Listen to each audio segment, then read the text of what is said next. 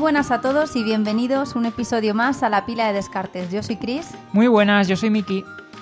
Y bueno, hoy os traemos un capítulo que Miki ha decidido denominar como apilados por el hecho de que os traemos como una lista de juegos que hemos jugado últimamente y nos apetece compartir con vosotros nuestras impresiones. Sí, eh, o sea, eh, vamos a llamar, que es la segunda edición de este tipo de episodio, aunque la primera no lo llamamos así, lo llamamos reseñas varias, creo, en su momento. Pues hombre, sin duda mucho mejor el apilado, reseñas varias, reseñas varias y otros, faltaba. Creo que de hecho ponía algo, no, ponía reseñas varias eh, y algo más entre paréntesis, creo. Era un poco cutre el nombre, para que no nos cutre, engañar. Entonces, para hacerlo un poco así más relacionado incluso con el tema pues, de nuestra cuenta, ya sabéis que al ser la pila de descartes, pues eso, tiene es descartes con una pila de juegos en las manos, pues está ahora... Bueno, aunque con esto debo decir que eh, ha habido gente que cuando subimos al crear la cuenta de Instagram la imagen del el logo de descartes con una pila de, de juegos en, en las manos, han contestado, pero este es un señor o es una señora, no lo entiendo, y dices a ver, o sea, que he hecho mal en la vida. a mí me parece que a mí sí, vamos, a mí me gusta la ilustración y además me parece que se parece a Descartes, a las, a las imágenes típicas de los retratos y demás de Descartes. A mí también. A ver, es de decir que lo hizo mi hermana, o sea, yo cualquier cosa que, cualquier dibujo que alguien haga ya me parece una obra de arte porque yo veo, o sea, bueno, lo podemos dejar para otro capítulo, mis problemas de visión 3D, pero, o sea, yo dibujo fatal, eh, no tengo ningún tipo de visión espacial, entonces a mí ya hacer un cubo eh, proporcionado me parece una obra de arte. Sí, luego además algún día también lo comentaremos. Venga, ¿ya te vas a reír de este tema o qué? No, no, no, no, no voy por ahí, no voy por ahí. Ah. Eso, como tú bien dices, ya lo sacaremos en algún otro, en algún otro episodio. Te sueltas un monólogo de, sobre tu visión. Ya hice el del jugador alfa, pues ahora el tema de la visión 3D. Sí, pero no, iba a contar que em, lo enseñaremos también en la cuenta, pero hay una anécdota relativamente graciosa que es que le pedimos a una IA de estas de tipo el chat GPT. Ah, sí, es verdad, de hecho lo ibas a haber compartido. Sí, tengo pendiente hacerlo. Le pedimos que ilustrase pues nuestro logo, ¿no? Em, y entonces pues nos sacó una serie de ilustraciones a cual más... Más tenebrosas, ¿no? Más creepy. Es que era, em, bueno, o sea, nos echamos unas risas esa tarde, pero e, era como muy surrealista las imágenes que mostraba, porque yo me había quedado con la idea de gente que me había mostrado este tipo de intentos en otras ocasiones, como que era una pasada lo que mostraba, y lo nuestro era muy tenebroso, o sea... Eh, sobre todo a mí lo que me llamaba la atención era los problemas que tenía para dibujar las manos. Sí, o tú estabas obsesionado con eso, se ponía a contar los dedos, faltaban dedos, es o sobraban dedos, tenía como 10 dedos en cada mano, no sé, eso ya tenemos pendiente enseñarlo. No queremos hacer una. No lo vamos a poner como post porque, sinceramente, dejarlo en la cuenta para la posteridad me parece criminal, Pero como story sí que lo enseñaremos para que os echéis unas risas con nosotros. Incluso a lo mejor podéis votar vuestro favorito de. Dios, ¿y te imaginas que luego la gente quiere que sea ese, esa la nueva carátula? por encima de mi cadáver. sinceramente. y del de Descartes también. O sea, era, era bastante feo. Y luego que mm, tampoco entendíamos muy bien porque tú podías seleccionar si querías que tuviese una temática manga, de fantasía, eh, como poligonal, ¿no? Sí, distintos estilos artísticos, isométrica también. ¿A cuál peor, no? Sí. Porque Habían algunas un poco raras. Claro, en plan, las más realistas, pues no estaban ni siquiera. Algunas no estaban ni tan mal, porque por lo menos era una persona. Eh, ¿Sabes? Se parecía a Descartes porque era, pues eso, pues, pues parecido a, la ilustración que tenemos con un estilo más o menos realista. Pero en cuanto empezabas a entrar, por ejemplo, los de anime eran de coña. En plan, era pues como de típica serie sacada de, de, pues, de anime. Sí. Y, luego había otras graciosas también. No me acuerdo exactamente qué temáticas eh, eran las que peor funcionaban, pero también había algunas de Pixel y cosas así. No sé. Estaba gracioso, la verdad, ya, ya lo enseñaremos. Pero bueno, que nos hemos desviado un poco. Básicamente... Bueno, que es el capítulo 2 de Apilados, que vamos a hacer un. Vamos a contar eh, una. Bueno, a reseñar o a compartir nuestra opinión de una serie de juegos que hemos jugado últimamente. Y, nada, esperamos que os guste. Sí, sobre todo porque es que hemos tenido en esta última quincena la oportunidad de probar bastante juego nuevo. Sí, sí que es verdad que de, de, algunos hemos podido sacar una valoración que es más sólida porque hemos jugado más que de otros. Entonces, bueno, también eso me parece importante cuando comentemos cada juego decirlo para que la gente un poco también lo ponga en contexto. Que hay veces que o por lo menos a mí me pasa que con determinados juegos, en base a jugarlos más y más y vas profundizando en las mecánicas, pues te acaban encandilando más o al contrario, dices, mi pintura, ¿no? Sí. Pero bueno, lo normal es eh, probarlos más para tener una opinión más sólida. Entonces hay algunos que lo hemos probado de forma muy superficial, pero sí que es verdad que lo que hemos probado ya con una partida nos ha llamado la atención y podemos decir, pues mira, nos llama la atención por esto. Y ya cada uno que, que vea si le encaja o no. Sí, porque además es que hay juegos que no los tenemos ni siquiera nosotros físicamente, sino que los hemos jugado o porque los tiene algún amigo o porque estaban en algún sitio de estos que hemos ido a el típico sitio este que hemos comentado ya alguna vez, que vas a tomar a pasar el día a jugar a juegos y entonces tienen allí un, una ludoteca que puedes elegir y demás. Eso es, así que venga, arrancamos. Venga, vamos para, para adelante. Entonces, eh, vamos a empezar por un juego de una editorial pequeñita eh, que les conocimos además en Interocio. Eh, habíamos hablado ya con ellos y, hablamos de conocernos en Interocio. Eh, Jesús, que es la persona con la que yo hablé, era un chico majísimo. Y la editorial es Rocket Lemon Games, ¿vale? Y entonces el juego del que vamos a hablar, que de hecho os traemos hoy dos juegos de Rocket Lemon Games, el primero de ellos es Emboscados, que es un juego de 15 a 25 minutos y de 2 a 5 jugadores. Y en este caso es un juego eh, que, bueno, habréis visto que tenemos ya reseña en, en la cuenta.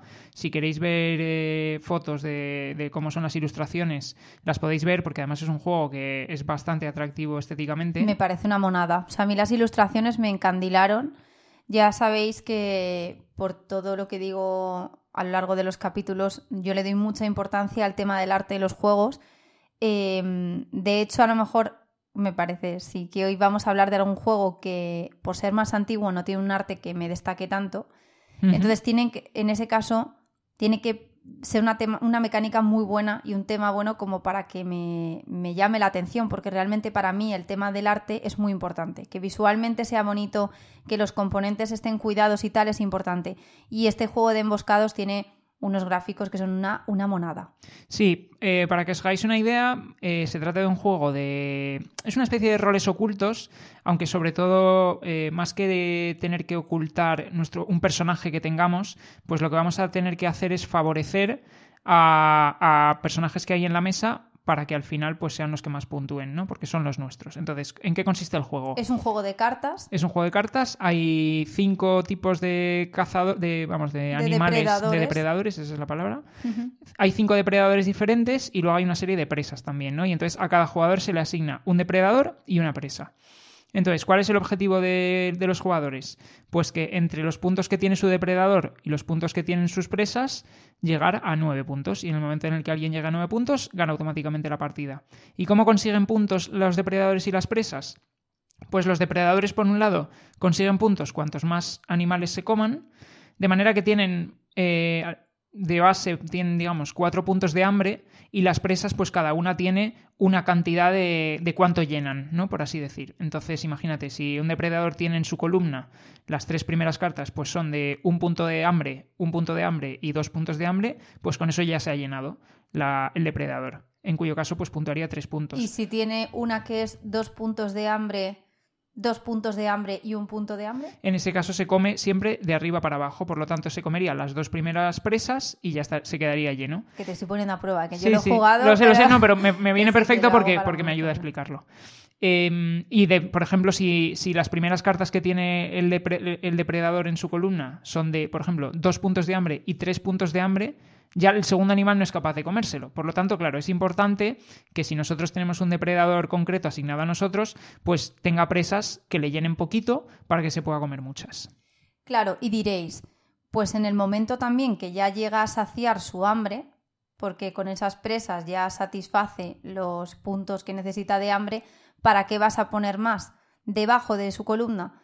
Bueno, porque luego hay una variedad de cartas que generan ahí un, una serie de mecánicas y tal que están muy chulas y que favorece la interacción entre los distintos depredadores, las distintas presas que está debajo de cada depredador. Entonces, eh, bueno, si quieres, sigue, sigue contando. Ahora llegamos justo a eso. Eh, o sea, por un lado, eso hemos contado cómo funcionan los depredadores. ¿Y cómo puntúan las presas? Pues todas las que se queden sin comer, por así decir, ¿no? Pues todas las que se hayan quedado por debajo del límite de hambre de cada depredador, pues se van a quedar libres, digamos, sin haber sido comidas, y cada una de esas nos van a dar un punto. Vale. Pero ¿qué ocurre? Si solo fuese eso, pues como tú bien dices, pues Nos la va a mecánica dar sería un punto sencilla. si tú eh, tenías esa presa. Claro, si es tu presa. Claro, es decir, tú partes de que tú tienes eh, un depredador y una presa. Eso es. Entonces, efectivamente, cada depredador tiene, o sea, en unos puntos de hambre, entonces se van a ir colocando debajo de cada depredador presas que se las va mm, y que se las va a ir comiendo y cuando satisfaga sus puntos de hambre, en principio todo lo que esté debajo de esa columna Puntúa. no Son presas libres que puntúan si te ha tocado esa presa. si te ha tocado esa presa, si no, no. Si no, no. Desde el punto de vista del depredador, no. Es lo Eso que es, iba a decir. claro, claro. El depredador puntúa por lo que se coma y las presas las puntúas tú, las de tu tipo. Si por las consigues se que, no sean comidas. Eso es. De- o sea, si las colocas a la altura de la columna, tal que ya ese depredador has- eh, está satisfecho con lo que ha comido y entonces no se va a comer esa presa. Eso es. Entonces, por un lado, tú tienes que ir favoreciendo a los depreda- al depredador que te ha tocado, poniéndole debajo mm, pues lo que le interese. ¿Y qué es lo que le interesa? Presas que le llenen poco. Claro, para así comerse mayor número de presas. Eso es. Eh, y por otro lado, si desde el punto de vista de, eh, de la presa, del animal al que se comen, te interesa ir poniéndolo muy abajo en la columna para que no se lo coma el- el- cada depredador y entonces puntúas en cada columna que él esté y que no se haya sido comido. Esos son los dos puntos de vista, desde el, desde el depredador y desde la presa. Entonces, con este, esto que es muy sencillo, lo que pasa es que no- yo creo que al decir depredador, presa, presa, depredador, tal, os hemos Sí, hecho suena un poco trabalenguas, pero en cuanto ves una imagen, por eso decía al principio Pero lo de la reseña, fácil. porque en cuanto ves una imagen te haces una idea de, de cómo se coloca en mesa. Eso es, es muy fácil.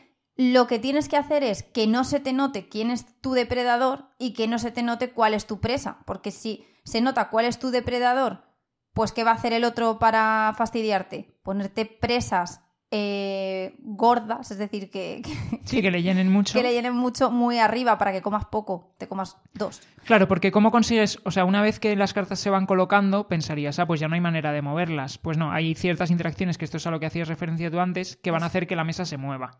Entonces, sobre todo son dos. Por un lado, las, van a ser interacciones entre presas.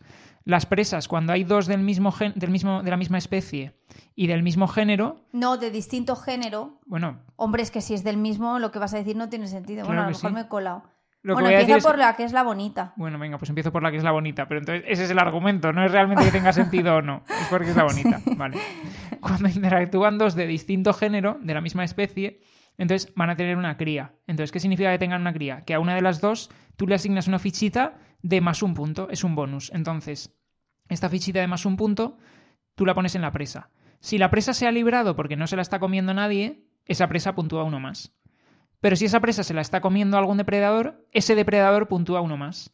Entonces, claro, dependiendo de, pues eso, te va a interesar que la cría la tenga una, o sea, el macho o la hembra, y, y- y- y dependiendo de si se la está comiendo tu depredador o no, y dependiendo de si es tu tipo de presa o no, pues eso. La eh, pondrás en una columna u otra. Eso es. Eso es. Y la otra interacción, que es la menos bonita, como tú bien dices, Sí. es que si pones dos del mismo género y la misma especie, entonces lo que van a hacer es que van a luchar por el territorio y la que estaba la primera se descarta. Entonces imagínate. Porque nunca puede haber dos alfas una misma tribu. Entonces, claro, pues se pelean y el que estaba más anterior se va. Exactamente.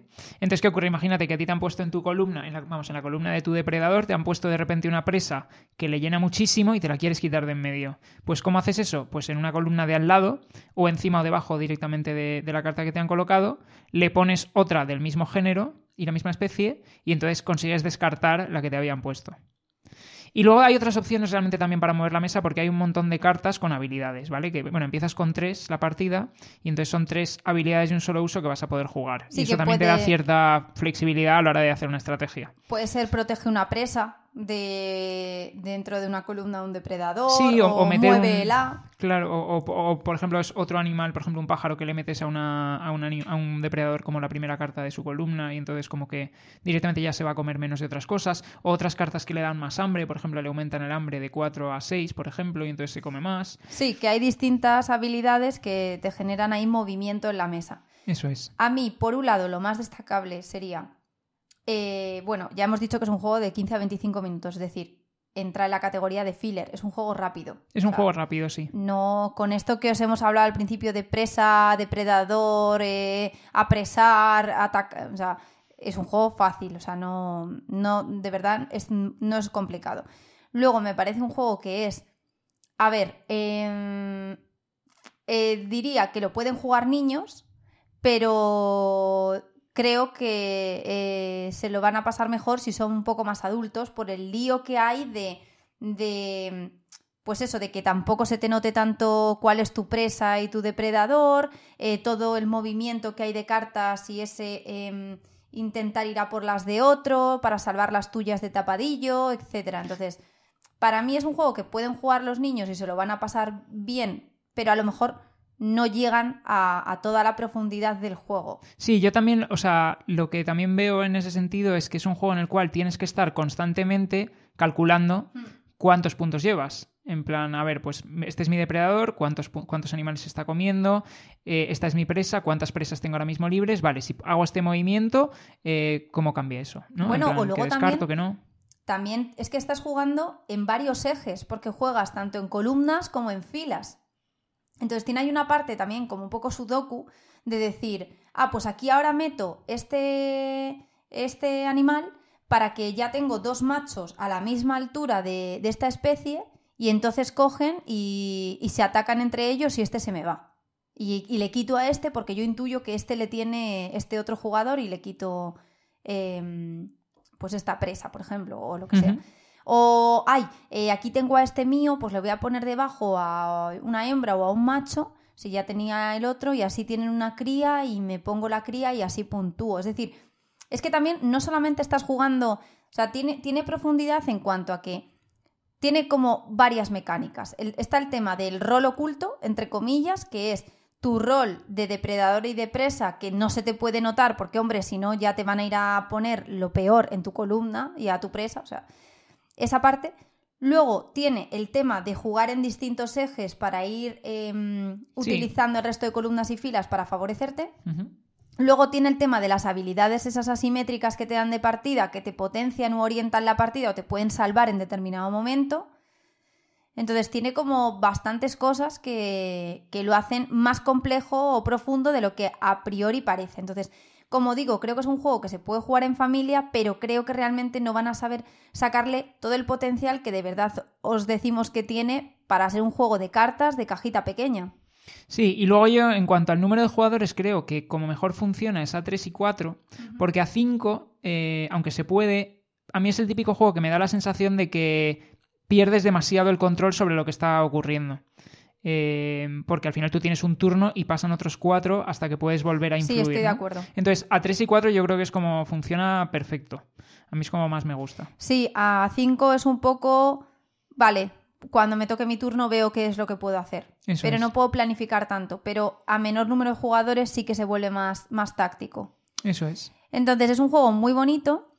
Eh, sí que os digo, o sea, a mí este tipo de juegos eh, al principio estoy como un poco jugando al despiste, que no se note cuál es mi presa y mi depredador, pero es que las partidas que hemos jugado me parece imposible. O sea, llega un momento que se me nota, se me nota demasiado. A ver, hay ciertos movimientos que, claro, o sea, que favorecen mucho a un depredador concreto, por ejemplo, y entonces es como, ah, vale, pues ya, ya veo por dónde vas. Claro, y luego encima, como que yo cojo, tengo ahí una cría luego de repente mm, me putean poniéndome a lo mejor, eh, pues si le he puesto la hembra, pon una hembra al lado, ¿sabes? Pues eh, ya se atacan las dos hembras, me quitas a la hembra. O sea, yo lo sentía como una pérdida de... Tú lo pasas mal, sí, con sí, este tipo sí, o sea, horrible, ¿eh? Horrible. Y, lo vivía como muy mío. Entonces yo creo que se me nota muchísimo cuál es mi pack, mi combinación de depredador y de, presa. Sí, tú es que en este tipo de juegos, eh, bueno, en los que son de roles ocultos, de comer oreja, eh, juegas más, eh, más al despiste. Pero en este tipo de juegos, vamos, en, el emboscados concretamente, eh, a lo mejor eres un poco demasiado evidente. Uy, qué faltada. No al por principio, favor. porque es verdad que al principio tampoco hay. O sea, empiezas. O sea, tienes tres Pues cartas mira, en la mano. yo cuando hemos jugado, hemos hecho varias partidas, eh, he sabido también cuáles eran los tuyos. O sea que muy bien, tú tampoco lo has No, hecho. no, no, sí está claro. O sea, yo tampoco es que sea ningún maestro de. de del sigilo, vamos, de de engañar, pero no sé, a mí me resulta un juego, la verdad, bastante entretenido, muy rápido, lo que decías tú antes, y que las partidas van voladas. Sí, o sea, no llega a ser como tan un juego de roles ocultos al uso que digas, pues yo qué sé, eh, Avalon o Secret Hitler. No, no es eso, pero tiene como, como hemos explicado, varias mecánicas dentro del juego. Eh, los roles ocultos, luego el jugar en los distintos ejes, las eh, asimetría, etc. Entonces, eh, yo lo vi un juego, por ejemplo, que te vas a la piscina, te ocupa poco, te llevas la, la baraja y te, y te da una buena experiencia. Eh, que estás a lo mejor con amigos, sí, lo veo de playa o de piscina, o te sales a, hacer una excursión, por ejemplo, a la montaña y hacéis comida afuera, un picnic, pues te lo llevas y te, echas una partida. Para, lo veo que es un juego bastante original, mm, precioso, o eso me parece preciosísimo. Y, y nada, si os encaja esto que os hemos contado, mm, echadle un vistazo. Sí, recomendado. Y de la misma editorial decíamos antes que vamos a hablar también hoy de otro juego, que es este que traemos a continuación. Eh, pasamos de un juego competitivo a un juego cooperativo. En este caso se llama Drakkar Tum Tum. Habréis visto también posiblemente en nuestra cuenta que tenemos ya puesto un pequeño vídeo eh, en el que contamos un poco cómo es el juego y en este caso es un juego de 20 minutos y de 2 a 4 jugadores. Como decimos, cooperativo. Entonces, ¿cómo funciona este juego? Pues en este juego tenemos, vamos, somos vikingos que vamos en un barco, ¿vale? Y entonces vamos pues tocando pues nuestra vamos cantando nuestra canción y con nuestros tambores, ¿no? Entonces vamos ahí dra, car, tum, tum, tum. Dra, car, tum, tum, tum. Vale, y entonces todos los jugadores, esto porque lo canto, porque todos los jugadores vamos cantando eso. Y además hay una regla que dice en el manual que no se puede dejar de cantar, ¿vale? Entonces todo el mundo está cantando dra, car, tum, tum, tum. Vale, y cada vez que hacemos el último tum de la melodía, entonces el siguiente, el jugador al que le toca, tiene que jugar una carta. Entonces, dra, car, tum, tum, tum, y alguien juega. Dra, car, tum, tum, tum, y alguien juega, ¿vale? Y entonces vamos jugando cartas de la mano por turnos. ¿Y qué hay que conseguir? Pues lo que hay que conseguir es jugar una carta de vigía, que la tenga alguien, eh, porque si jugamos una carta de vigía, encontramos la primera de las islas que tenemos que encontrar, que cuando hayamos encontrado tres islas, pues ganaremos la partida. ¿Pero qué va a ocurrir por el camino? Pues en realidad lo que va a ocurrir por el camino es que muchas veces tenemos que jugar cartas de la mano que no nos viene bien jugar, pero que hay que jugarlas porque no tenemos otra opción. Entonces, por ejemplo, un jugador puede tener que jugar un peligro, ¿no? Y entonces cuando ponemos un peligro encima del barco, lo que ocurre es que uno de los tum que, estamos, que tenemos en nuestro barco lo estamos quitando. Entonces, ¿qué ocurre? Que la canción, en lugar de ser Dracar tum tum tum, pasa a ser Dracar tum tum. Y entonces, solo con dos tum, pues en el segundo tum es cuando tiene que jugar el siguiente jugador carta. Y si hay dos peligros, pues perdemos otro tum más. Entonces ya es Dracar tum, Dracar. Y entonces hay que jugar mucho más rápido, ¿no? ¿Y qué ocurre? Que cada vez que alguien juegue fuera de ritmo o cuando no es su turno, pues sufre una penalización, que es que no roba carta en ese turno. Entonces, pues podemos ir perdiendo cartas en la mano, reduciendo todavía más nuestras opciones. ¿Cómo nos quitamos los peligros? Pues jugando cartas concretas de defensas, ¿no? Pues jugamos eh, gente con espadas o con hachas o con ballestas para derrotar a los dragones, no sé qué. Y entonces, pues vamos a ir sumando peligros, o sea, poniendo peligros en el, en el barco que nos van a restar tiempo en la canción, nos van a hacer jugar más rápido, poniendo defensas para recuperar esos tum que habíamos perdido. Y por el camino, pues por ejemplo, también hay otras cartas que alteran el orden del turno y cosas así. Pero el objetivo al final es ese, llegar a tener en el barco tres eh, cartas del mismo color, que pueden ser rojas o amarillas, porque cuando tengamos tres... O azules, o me lo he inventado. No, hay, hay unas grises, Ah. eh, que son las de remolino, por ejemplo, pero efectivamente esas tampoco te valdrían, porque lo que necesitas es tener tres cartas rojas Vale, o tres vale. cartas amarillas Sí, para sí. en ese momento poder jugar el vigía. Al que le toque, claro, se tiene que dar que justo le toque al que tenga la carta de vigía en la mano y la pueda jugar sin peligros en el barco. Porque es muy típico que ya tienes las tres eh, áreas del barco de color rojo o amarillo y de repente llega el siguiente, no tiene un vigía en ese momento para echar y entonces te coge y te echa un dragón. O te echa un no sé qué y entonces otra vez a intentar defenderse del dragón, Otra con la falta de tiempo otra vez y que se te ha reducido la canción y demás. Exacto. Me parece un juego divertidísimo. O sea, bueno, mm, que pone a prueba la capacidad que tenemos de estar haciendo varias cosas a la vez, porque puede parecer chorra, pero os aseguro que no lo es. Es difícil, es difícil. Muy difícil estar cantando y a la vez, o sea, para empezar tienes que echar la carta cuando toca. O sea, es que no vale que digas Dracar, tum, tum, echas ahí. a-". No, es en el tum. O sea, tienes que ir al ritmo de la melodía. Y si, como dice Miki, ya tienes peligros puestos, el tum, tum se te acorta, entonces en vez de ser tres, tienes dos o uno, entonces te va, toca- va tocando casi inmediatamente estar echando cartas. Si lo echas fuera de turno, pues sufres penalizaciones, entonces te vas quedando sin cartas, desastre. Es muy divertido, eh, genera muchísimas risas. Nosotros eh, nos hemos reído mucho las veces que lo hemos jugado. Lo hemos jugado a distinto número de jugadores. Es divertidísimo. Eh, te ofrece una experiencia que es distinta a lo que yo me he encontrado en otros juegos parties. Por eso, por el hecho de cantar, echar cartas a la vez de, al ritmo de la melodía, eh, el intentar con la mirada como decirle a tus compañeros, por favor, no la caguéis más. Sí, pero no te está mirando nadie. O sea, yo- Nadie. hay una tensión, se juega de verdad. Yo la, la sensación que tienes cuando estás jugando a este juego es, es tensión absoluta, porque tienes que estar, por un lado, cantando, como tú bien dices. Por otro lado, pendiente de si suben o bajan tums. Porque cuando te toque tienes que estar pendiente de cuántos hay para echar en el tum que te toca. Luego, si cambia el orden del turno por lo de los remolinos, que se invierte en sentido contrario. Porque, bueno, no, no hemos dicho cómo se pierde. Se pierde si llegas a tener tres peligros en el barco, si se te agota el mazo de robo porque lleves demasiado tiempo sin haber llegado a las tres islas, o si algún jugador se queda sin cartas en la mano por haber cometido demasiados fallos. Vale, eso es cómo pierdes. Pero cuando consigues tener las tres zonas de la barca del mismo color, echas el vigía y llegas a una isla. Eh, lo tienes que repetir tres veces, ¿no? Sí, Para hay ganar. tres islas. Eh, las islas hay algunas un poco. Sí, porque es putada, verdad. ¿eh? Sí, cuando, enseña, cuando llegas a una isla, robas una carta de isla del mazo y puede tener distintos efectos. Los hay buenos, los hay malos y los hay devastadores. Bueno, también hay algunas que no, no ocurre nada. Que no ocurre nada, que es una putada. Bueno, o sea, yo casi a veces prefiero que no ocurra nada a que de repente te diga, pierdes una sección del barco. Sí, sí, sí. Y entonces directamente es dracar, tum, tum. Eso es de lo que partes. Que es cierto que te facilita la hora de que todas las secciones sean del mismo color, pero a nada que tengas un par de peligros ya te vas fuera. Sí. O luego hay otras cartas que, bueno, hay otras que te permiten, por ejemplo, volver a robar hasta el máximo de cartas en la mano. O sea, como que te da un poco de aire. Es que eh, es muy gracioso cuando mm, de repente vas a echar una carta y es pues un dragón o, o un, un enemigo que le estás poniendo al barco y claro, te miran rápidamente, echas una, una ojeada de rencor a la persona en plan de, pero ¿por qué haces esto? Y tú con la mirada, es que no tenía otra cosa. Pero claro, tampoco te puedes distraer mucho porque hay que seguir cantando y echando cartas.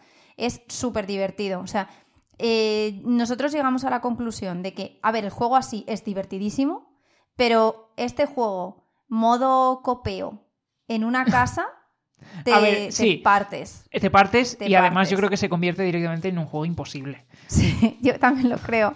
Es imposible, pero es de verdad muy divertido. Sí, nosotros nos lo hemos conseguido pasar una vez, creo, solo, ¿no? O Sí, yo, una o dos, sí. Pero bueno, o sea, a ver, vamos a ser claros, haciendo un poco de trampa en el sentido de que cantábamos dra, car, tum, tum, tum. Claro, eso también es la dificultad que te quieras poner. Claro, bueno, sí, o sea. Ya puedes esto- jugar en modo hardcore, dracar, tum, tum, tum, dracar, No. tum, tum, ¿sabes?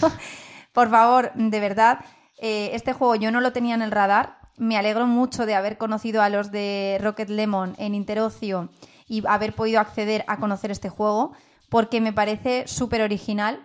Eh, mirad que jugamos parties y parties, eh, porque al final los parties son muy sencillos de sacar con cualquier grupo de, de gente y de amigos, ¿no? Totalmente. y, y de quedada.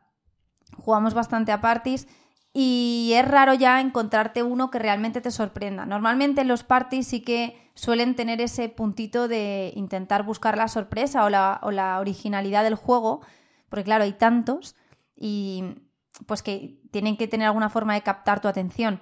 Pero es que este de verdad eh, eh, funciona bastante bien, es muy divertido. La temática que sea vikinga a mí me parece un top y gracioso. De verdad que yo me he llegado a sentir un remero de la barca como... ¡bum! Así como moviendo los remos y como ¡vamos! ¡Venga! ¡Que podemos! ¿sabes? O sea, Bueno, esto todo muy, muy modo drama on, pero... No, pero yo estoy de acuerdo contigo así. porque el hecho de que tengas que estar cantando a mí me parece que te mete mucho en el mood. mucho y te ríes y luego siempre hay alguien que se parte porque ha habido una liada y entonces ya os reís todos. O sea, mm, igual que el anterior juego, el de emboscados, eh, lo veo como más serio, o sea, más de...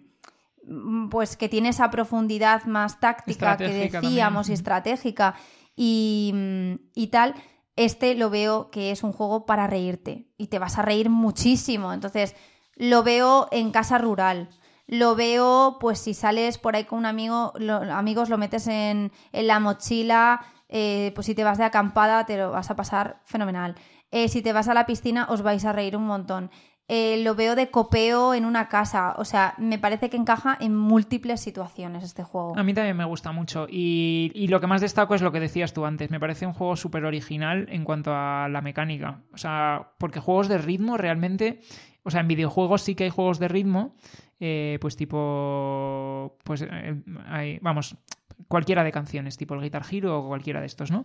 Pero en juegos de mesa, realmente juegos de ritmo, muy pocos. Muy pocos hay, pero. O sea, es que lo bueno de este es que es simple, porque las reglas se explican en nada. En, de verdad, son lo que os hemos contado, dos tonterías. Pero está muy divertido. Lo único que sí es que creo que, claro, como tienes que estar tan atento de tantas cosas, eh, siempre tiene que haber alguien o alguiens, o alguienes, no sé cómo decirlo, que estén un poco atentos de que se están respetando las normas, porque eh, si no, pues puedes hacer trampas en plan, a ver, no a propósito, por favor, que me voy a ganar una fama de tramposa que no, no tengo, ¿eh? pero mm, eh, que claro, que lo eches fuera de turno.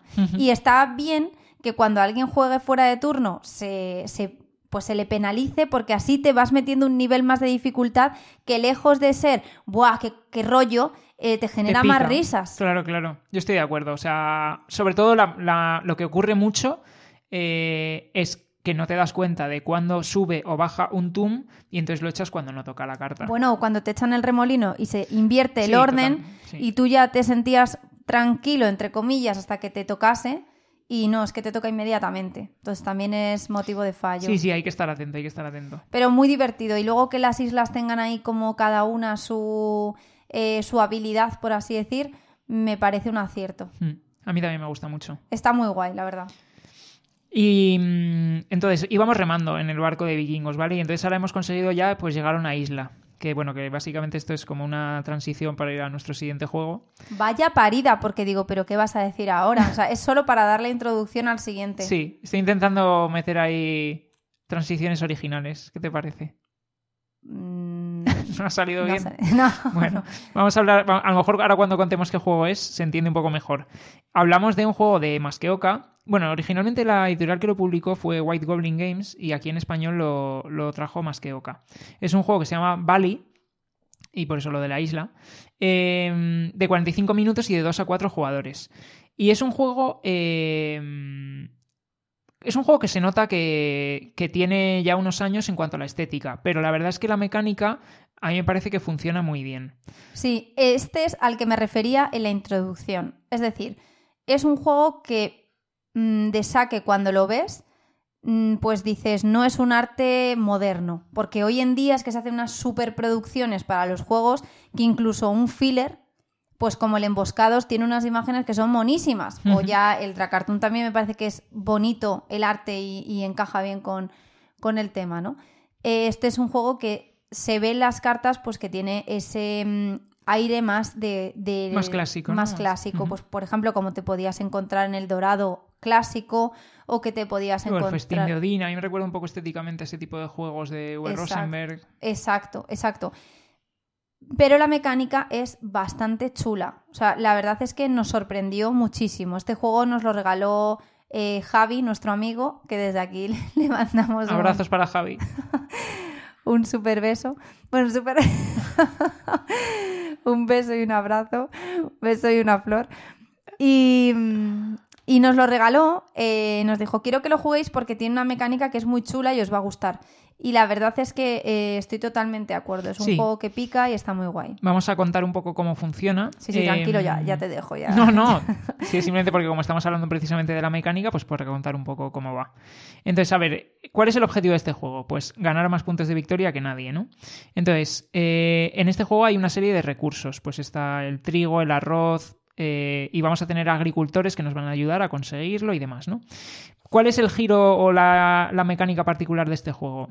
Que al final esos recursos nos vamos a obtener puntos por ellos eh, dependiendo de cuántos haya en el altar de ofrendas. Entonces, por ejemplo, imagínate, si yo acabo con cinco trigos y el trigo es la carta que más veces hay en el altar de ofrendas, obtendré tres puntos por cada trigo. Pero si tú te has hinchado a trigos en y no hay mano, ninguno en el altar, pues no puntúas no nada. puntúas nada.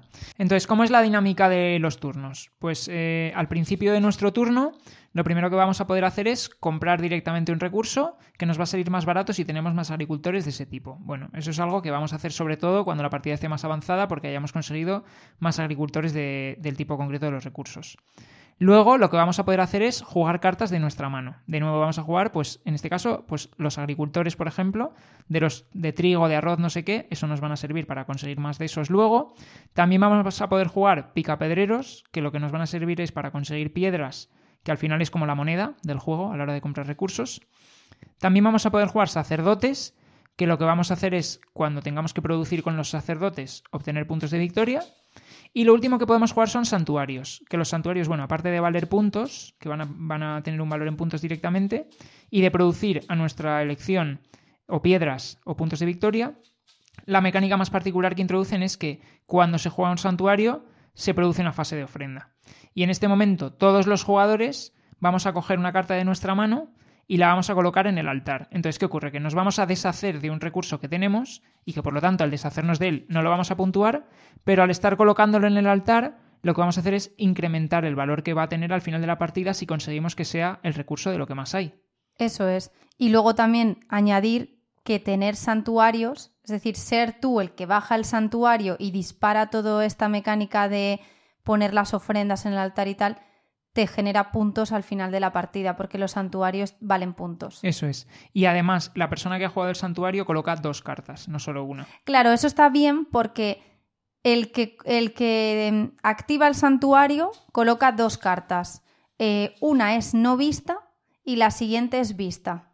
Entonces ya en la no vista, el otro o los otros tienen que ir deduciendo qué ha podido meter como ofrenda, porque eso es lo que luego, eh, en función, como hemos dicho, del número de recursos que haya en el santuario de, ese tipo, será el que mm, los que marquen cuáles se van a puntuar, ¿no? Entonces, tú en función de lo que le vayas viendo en la fase de comprar recursos eh, del mercado, por así decirlo, eh, te puedes ir haciendo una idea de a por qué va. Es decir, si tú ves que va por muchos curris, está comprando muchos curris, pues cuando activa el santuario, eh, la carta que pone boca abajo, puedes llegar a pensar, pues hombre, ha metido un curry porque este hombre se está llevando todos los curris de habidos y por haber. Pero claro, también puede ser que esté yendo a por otros recursos variopintos y sea el que mete boca abajo para que tú no te lo esperes y entonces se los cuando los compra, los compra de solapado con otros, tampoco tú le estás dando tanta importancia a esa compra que hace y en cambio él está ahí llenando el altar de ofrendas de ese recurso. Y claro, el que no ha activado el santuario sí que pone vista. Uy, eh, me estaba tomando un café y le he metido un golpazo al vaso de la emoción. Sí que pone vista la ofrenda. Entonces, claro, él parte con el hándicap de que el otro sabe perfectamente lo que está ofreciendo y lo que está metiendo y, y cuál quiere que sea eh, el recurso que, puntú- que más puntúe. Sí, además los santuarios son caros de, bajar a la mesa. Necesitas muchas piedras Sí. para comprarlos. Entonces, ¿qué ocurre? Que, que es muy deseado bajar santuarios porque vas a poder influenciar más en lo que hay en el altar, Claro. pero también es muy costoso. Claro, entonces, por un lado tenemos que si compras recursos que se te abaratan con los agricultores, teniendo agricultores de ese recurso. Eh, bajas cartas de tu mano que suelen ser agricultores o picapedreros o el tema de los santuarios y los sacerdotes. Si bajas agricultores es porque te estás focalizando a cogerte muchos recursos abaratados. Si coges picapedreros es porque quieres luego eh, mm, recibir muchas piedras que son las que te permiten comprar eh, pues los santuarios y los sacerdotes y tal. Y luego, si tú bajas santuarios es porque quieres activar el tema de lo de las ofrendas y los sacerdotes em, te activan también... Mm, o sea, lo que, es que justo por donde vas es porque la última fase del turno después de jugarlo, de haber bajado una carta que te puede activar una ofrenda, claro. Entonces, en, lo último que haces es coger una carta del mercado, ¿vale? El mercado, lo llamo el mercado. Realmente son cuatro columnas de cartas que hay de estos agricultores, santuarios, sacerdotes, picapedreros, de manera que tienes cuatro, tienes como una tablilla de 4x4, ¿no? De donde cojas carta, la siguiente que se quede vista es lo que se va a producir en ese turno. Entonces, imagínate, vale, yo estoy yendo mucho a trigos, porque estoy metiendo muchos trigos en el altar. Y hay un productor de trigo, a lo mejor. Pues digo, venga, voy a cogerme el productor de trigo. Perfecto, ya lo tengo para mi mano para en una ronda posterior bajar ese productor de trigo. Y se te queda visto el arroz, el del y se te queda visto el del arroz. ¿Qué ocurre? Que entonces todos los jugadores en ese momento producen arroz dependiendo de cuántos agricultores, de arroz, tengan. bajadas en su zona de juego. Entonces hay una interacción muy importante entre las cartas que tú coges y las que dejas vistas, porque evidente, porque, porque puede no beneficiarte, salvo que justo te coincida que estás cogiendo uno de trigo y debajo hay uno de trigo y dices, perfecto, esto me, me lo combo genial. Claro. En caso contrario, lo que va a ocurrir es que vas a generar una producción de otra cosa que a lo mejor no te interesa. Y ahí es donde ibas tú con los sacerdotes. Pues los sacerdotes lo que te producen son puntos de victoria. Claro. Entonces, si tienes si produces, o sea, si metes muchos sacerdotes, de por sí no consigues gran cosa. Eh, Pero si los tienes ya bajados en la zona de juego y cuando robas eh, un trabajador del mercado, el que se queda visto es un sacerdote, lo que puntúas en ese momento es puntos de victoria, puntos de victoria por el número de sacerdotes que tengas en tu zona de juego. Exactamente. Entonces, claro, a mí me pasó, por ejemplo, en alguna partida que yo iba muy mal de, pie, de picapedreros, entonces yo decía, necesito robar picapedreros, contratarlos del mercado pero a lo mejor debajo estaba desvelando otro picapedrero que era entonces lo que se iba a puntuar esa ronda y a lo mejor Miki tenía muchos picapedreros en su zona de juego y era como pues yo por coger uno para luego bajarlo en mi siguiente ronda, ahora estoy haciendo que como vamos a puntuar por picapedreros y él tiene siete y yo tres, pues está hinchando a piedras. Luego hay una variante adicional que nos comentó Javi eh, nuestro amigo, que jugásemos directamente con ella, sí, mm. y tiene sentido porque además no es excesivamente compleja, que lo que mete es una fichita de demonio que te impide coger de una columna concreta. Bloqueas columnas, entonces está bien porque también tienes esa parte, pero, o sea, es que es un juego con muchísima interacción porque interactúas tanto en la parte de, pues, del mercado de los trabajadores, ¿no? De qué me cojo yo para ir montándome mi, pues, eh, bajando a mis trabajadores pero ¿qué revelo? Porque en función de lo que tengan los demás, estoy a lo mejor favoreciendo que ellos sean los que más puntúan esta ronda. Tiene esa parte. Tiene la parte de la interacción de la ofrenda, del santuario, cuando haces la ofrenda. Porque tienes que estar fijándote constantemente qué roban los otros de recursos, porque te puede dar una idea de qué están metiendo en las ofrendas. Entonces, si tú ves, por ejemplo, en una partida, yo no fui a santuarios. O sea, porque Miki tenía muchas piedras, entonces le salía pues podría más barato o le salía más rápido, más ágil poder bajar esos santuarios. Y yo no podía bajar tan rápido esos santuarios. Yo en puntos, porque los santuarios tenían muchos puntos, pues yo para compensar me fui a sacerdotes, ¿no? Y dije, vale, eh, él está poniendo, activando los santuarios, entonces él me está haciendo el jueguito de poner una carta boca abajo de ofrenda que yo no sé qué está poniendo y luego la vista. Entonces tenía que estar muy atenta de qué recursos robaba él para yo, ¿qué hacer? Pues hincharme de esos recursos en la fase de coger recursos y decir, como asumo que este va a ser el recurso que más hay donde las ofrendas y el que más va a puntuar, pues por lo menos me hincho yo a este para ser yo la que más, la que saque la mayoría y puntúe. Entonces, ¿qué pasa? Que también tienes que fijarte qué está haciendo tu rival, pero es que tienes la mm, faena o la putada cuando estás haciendo la ofrenda de que cuando tú haces las ofrendas estás perdiendo cartas de recurso por hacer esa ofrenda. Entonces, eh, te estás quitando cartas que son luego puntuables si ese recurso es el, el, que mayor número hay en el altar. Y tienes que buscar un, un compensar, tampoco quitarte tantos recursos si tú lo que quieres es puntuar por él. Así que cuando hagas la ofrenda tampoco puedes estar todo el rato cebando ese recurso porque lo que estás haciendo es quitártelo tú para luego no puntuar. Y a Miki le pasó eso con, en una partida con el arroz. Sí, eh, al final es, eh, es, eso, metes demasiados porque además se genera como en plan un pique eh, de, recursos. Por ejemplo, imagínate, yo se nota que estoy empezando a cargar de arroz el, altar y hay otro jugador que de repente está empezando a cargar de trigo. Es que digo trigo, igual no es trigo y son plátanos. No sé, es algo amarillo. Es que creo que son plátanos. Y, lo del curry, y, lo del curry, que hemos dicho antes que me hace gracia porque yo eso no creo que sea curry. Porque Yo creo que eso es un curry y lo otro era un... Pero un curry, el curry no, se, no se cultiva. A mí me pareció muy raro que tú lleves allí al señor del altar un plato de curry, pero también me pareció rarísimo que le estés llevando unos rabanitos de estos picantes, o bueno, no sé cómo. Unos chiles, sí, parecen como chiles. sí, o sea, ¿cómo le vas a llevar unos pimientos picantes? Es lo de Eran unas ofrendas raras. Recurso rojo, recurso amarillo. No, así no, hombre, no, con tema, por favor, no me seas cubitos. No, eso no, eso lo odio, ¿eh? Entonces, ¿qué ocurre? Que lo que decíamos, yo empecé a cebarlo de arroz y otro jugador lo empezó a, a cebar de, de, vamos a llamarlo plátanos. Y entonces, claro, tú para. Como, vamos a llamarlo lo que es plátano. Vale. Y entonces empiezas a. Claro, como como lo que tú quieres es que sea el que más tenga, pues empiezas a cargarlo y a cargarlo. Y a lo mejor la otra persona hace rato que ha dejado de meter eso porque los está metiendo boca abajo y tú lo que estás haciendo realmente es quitarte tus cartas que te van a puntuar. Claro. Entonces, eh, la verdad es que esa es una dinámica muy chula. Muy chula. Me resulta original porque no lo había visto en, en otros juegos, el deshacerte de recursos para incrementar su valor me parece guay, me parece una mecánica... Pero a la vez luego vas a puntuar por eso si tú eres el que tiene más mayoría No, o sea, aunque no seas el que más tenga. O sea, simplemente vas a puntuar por el número de esos que tengas multiplicado por tres puntos si es la que más hay, dos puntos si es la Claro, pero quiero decirte... Vale. O sea, no hace falta que tengas la mayoría, pero lo que sí que hace falta es que tengas muchas, lógicamente. Claro. Entonces, ¿qué ocurre? Que, pues eso, que deshacerte de ellos, pues mm, va en, va en tu contra.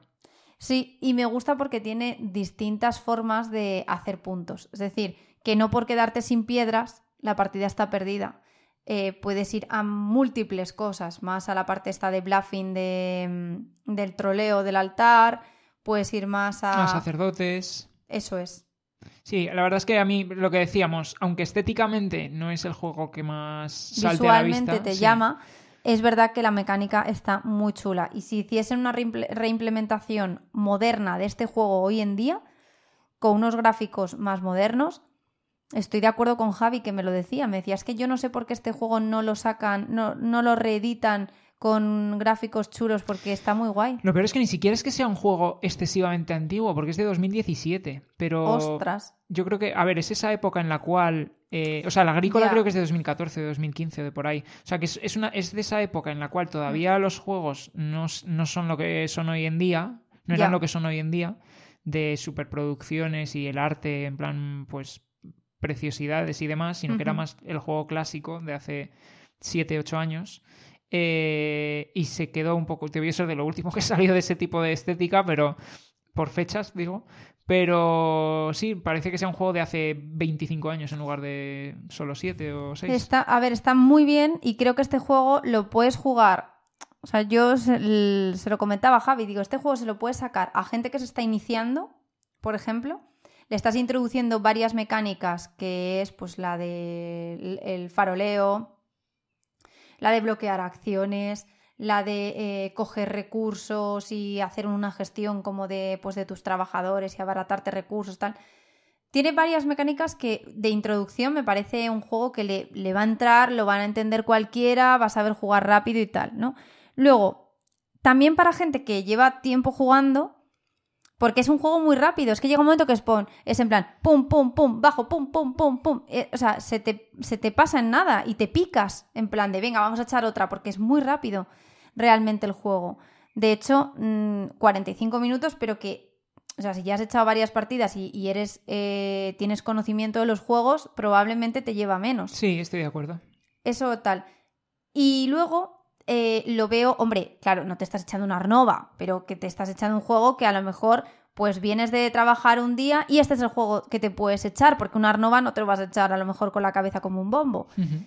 Y es un juego que creo que lo puedes jugar con gente que es más mayor, menos mayor, es decir, este juego dices, por ejemplo, con gente tipo pues la edad de tus padres o gente de, de, de ese rango, pues sí que le puedes explicar este juego y jugarlo. Gente Sí, o sea, las mecánicas son bastante sencillas. Mayor. Sí que al principio, en plan, pues tiene como cualquier otro juego su explicación de en Hombre, plan, claro. esto es lo que haces, no sé qué tal, no sé qué. Que, lo tiene, que no es en plan que no estás jugando al 1, que es rollo, ¿sabes? O al parchís. Pero sí que las mecánicas son lo suficientemente intuitivas una vez has hecho tres rondas Hmm. como para que el juego vaya fluido. Sí. ¿Sabes? Que no haya que estar todo el rato preguntando, ¿y ahora qué, qué podía hacer en mi turno?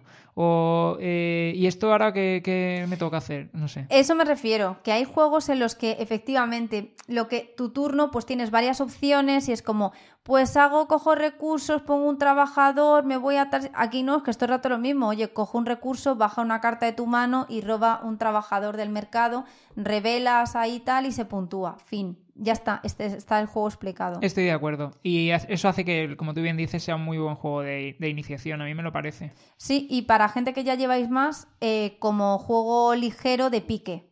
Como estaba pensando a qué me podía recordar. ¿Tú no, no fue este el que me dijiste el otro día que te recordaba algo? que te Hay un juego que tú el otro día, no que me dijiste, lo vamos a hablar en el podcast, que me recuerda a otro juego y te dije, pues este juego no... Eh, s- yo creo que es el Chamber Wonders. Ah, te- vale, ya sé, ya sé. Sí, Sí, luego, sí, luego lo comentamos. Bueno, bueno, vale. Sí, sí, no hago spoiler, no, que yo soy muy dada. Pero mm, lo veo bastante top el juego. Este. Lo que. Lo único pe- peguita que le puedo sacar es la cantidad de aire que trae la caja. Sí, es, es cajote y realmente trae eh, dos barajitas de cartas, una de los recursos y una de los agricultores. Eh, y luego una estructura de cartones de estas que se montan, que es como una especie de bandeja, parecida un poco la del Arquitectos del Reino del Oeste, que montas ahí cuatro cartones y te hace una especie de bandeja y Sí, ya está. sí, sí, ya, ya caigo. O sí, estaba pensando, o en incómodos invitados. Igual, Por sí. ejemplo, que también tienes eso. Efectivamente. Sí, eh, no sé, si fuese un juego que se reimplementase, arte más moderno, caja más pequeña, pero de verdad que creo que, que funciona perfectamente. Estoy de acuerdo. Pues a ver, vamos a pensar en una transición para... No, me, me olvido de transiciones.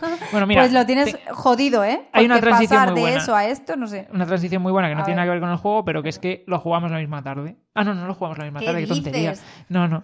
Bueno, No, además que el Bali le hemos echado bastantes velo. partidas porque eh, nos lo regaló Javi y decía, pero habéis probado, venga, probadlo, que os va a ah, gustar. pues mira, ya tengo transición. Vale, juego... y entonces eh, este lo hemos jugado en casa varias veces, Ah. Tranquilamente. Y el otro que vas a decir es al que me refería eh, de inicio, que, que este sí que quiero decirlo, que hemos echado una partida. Entonces, las impresiones que os vamos a dar son De una partida. partida. Mm. Claro, igual que lo que lo que os hemos hablado hasta ahora no, o sea, ha sido mm, más testeado, eh, bastante más. Este es, eh, vamos a hablar nuestras impresiones de una partida, pero es un juego que nos gustó bastante. Yo aquí hago el, La opinión antes de decir ni el nombre... lo que no se debe hacer. Es un juego que nos ha gustado bastante. Y entonces, pues queríamos comentároslo por si le queréis echar un vistazo y, y os encaja. Pues efectivamente es un juego, ya está, hemos hecho, la- no, vamos a hablar un poco. Eh, se llama Overbooked, Eh, es un juego que creo que la editorial original es Random Skill Games, creo, aunque sé que aquí en España eh, la editorial que lo publica es Jumbo. Es bueno por dar un poco más de datos por si a alguien le interesase. Igual a la gente le da igual cuál es la original, la editorial original y simplemente quieren Pero saber Jumbo es que yo no la conocía. ya, o sea, no saca grandes pelotazos y además, bueno, no sé, no sé muy bien. Igual me estoy equivocando y saca juegazos, pero yo no los tengo en el radar.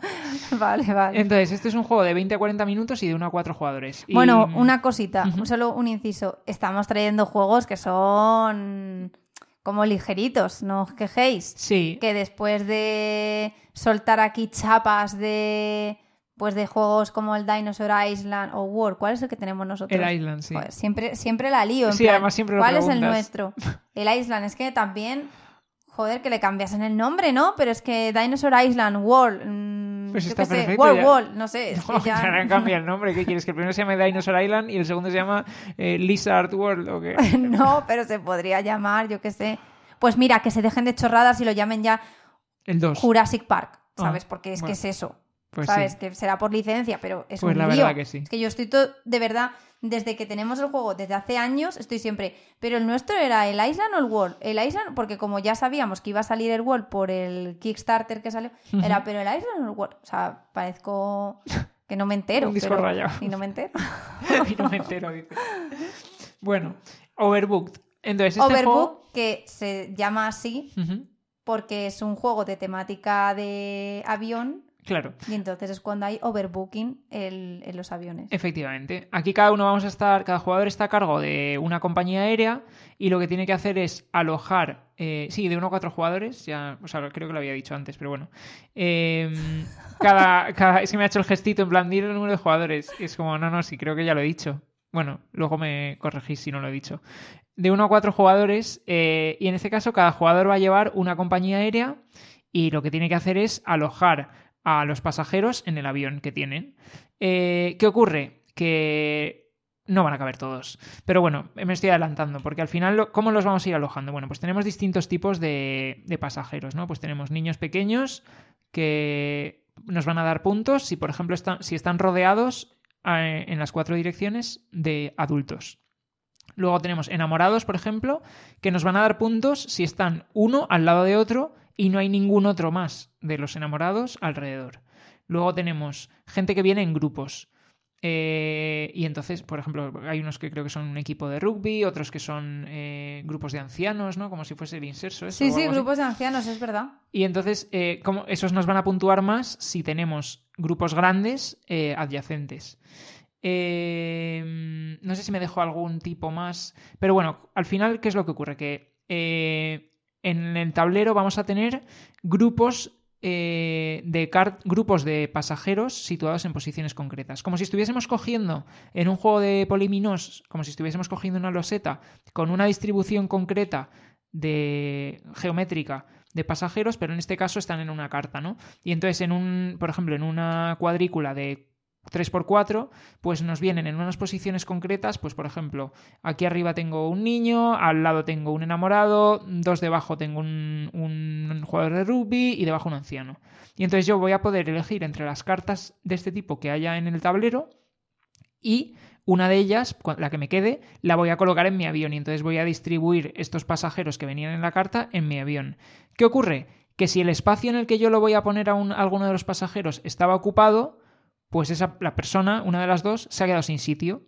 Entonces ha habido overbooking y esa persona se me queda fuera, se me queda en la escalera de acceso al avión y no va a entrar. Y lo que ocurre es que voy a restar por ella al final de la partida.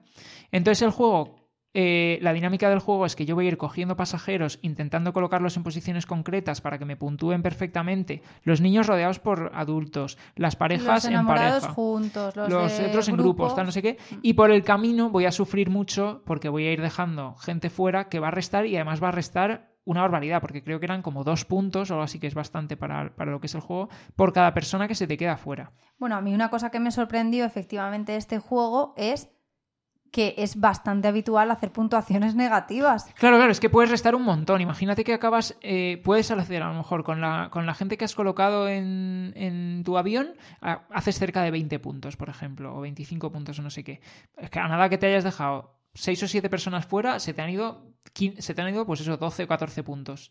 Sí, es verdad que eh, nosotros lo jugamos en el modo base, que el juego trae otros eh, como mm, eh, no, no sé si son expansiones que ya están, están Sí, como dentro del- módulos, sí, sí. dentro del propio juego entre los que están eventos, por ejemplo. Entonces te salen cartas de evento que te condicionan la distribución de los pasajeros dentro del avión y le mete más variabilidad y más chicha.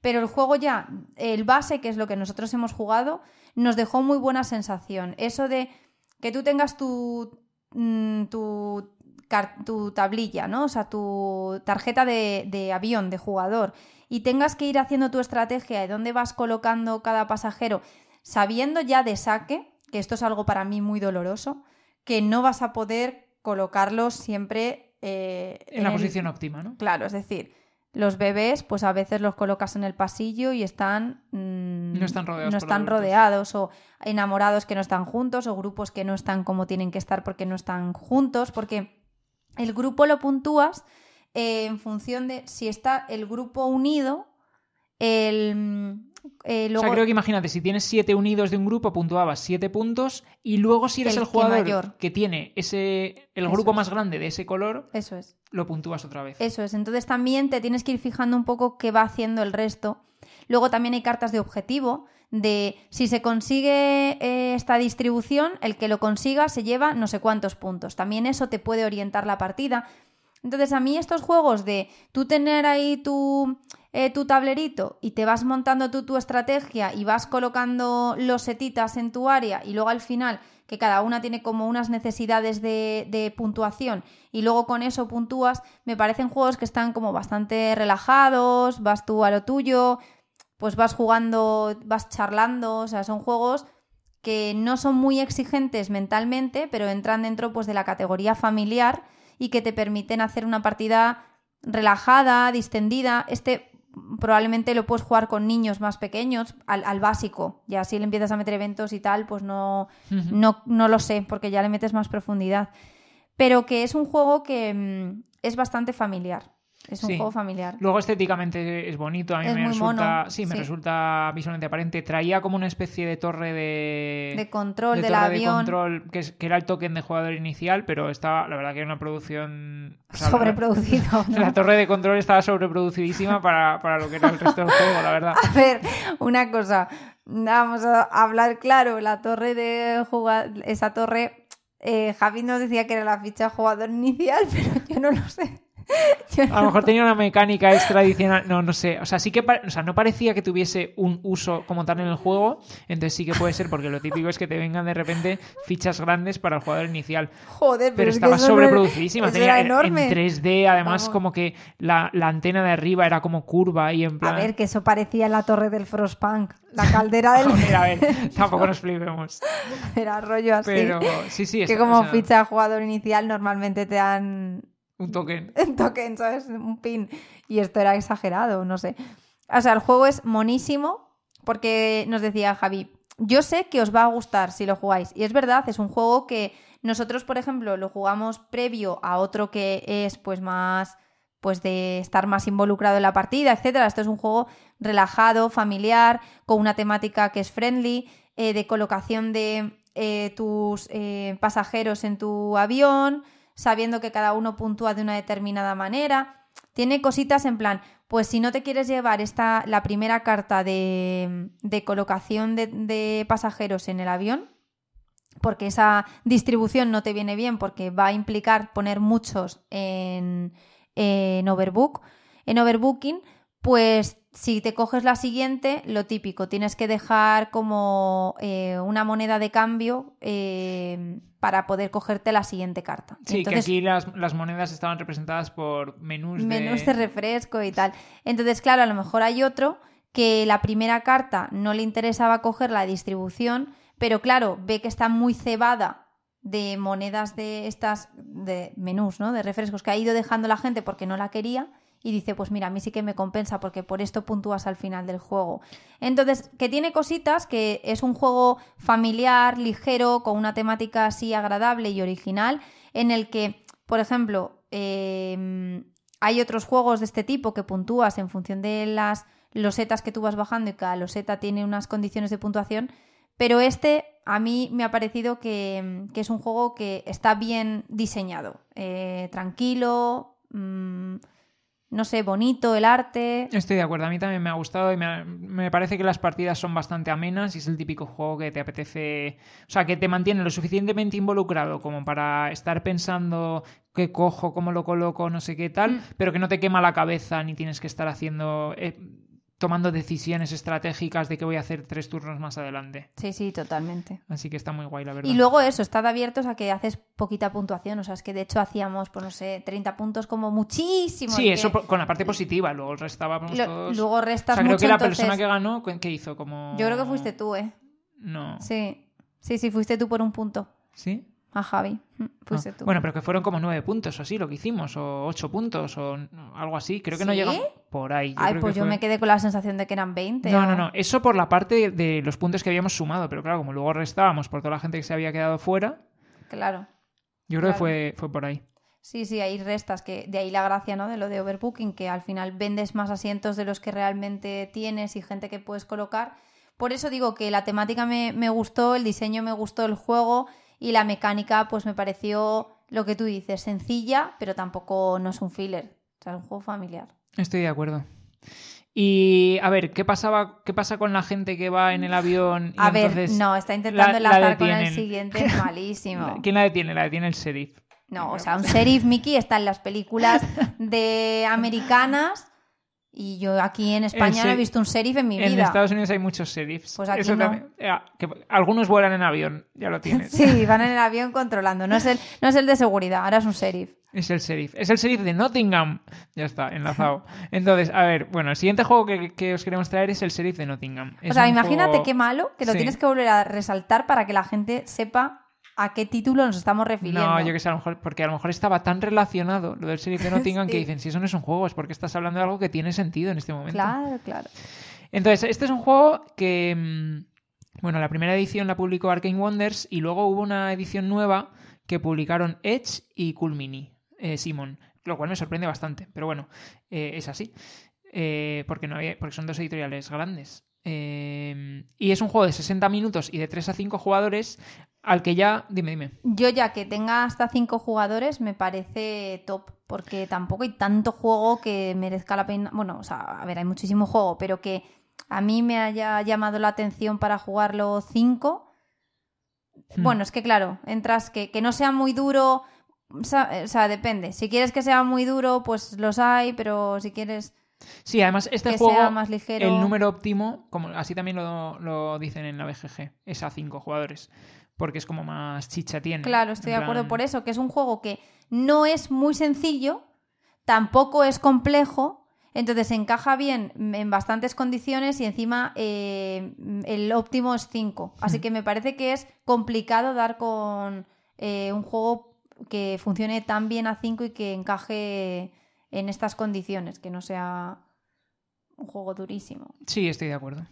Entonces, ¿cómo funciona este juego? Pues a ver, en este juego la partida va a durar eh, dos rondas completas.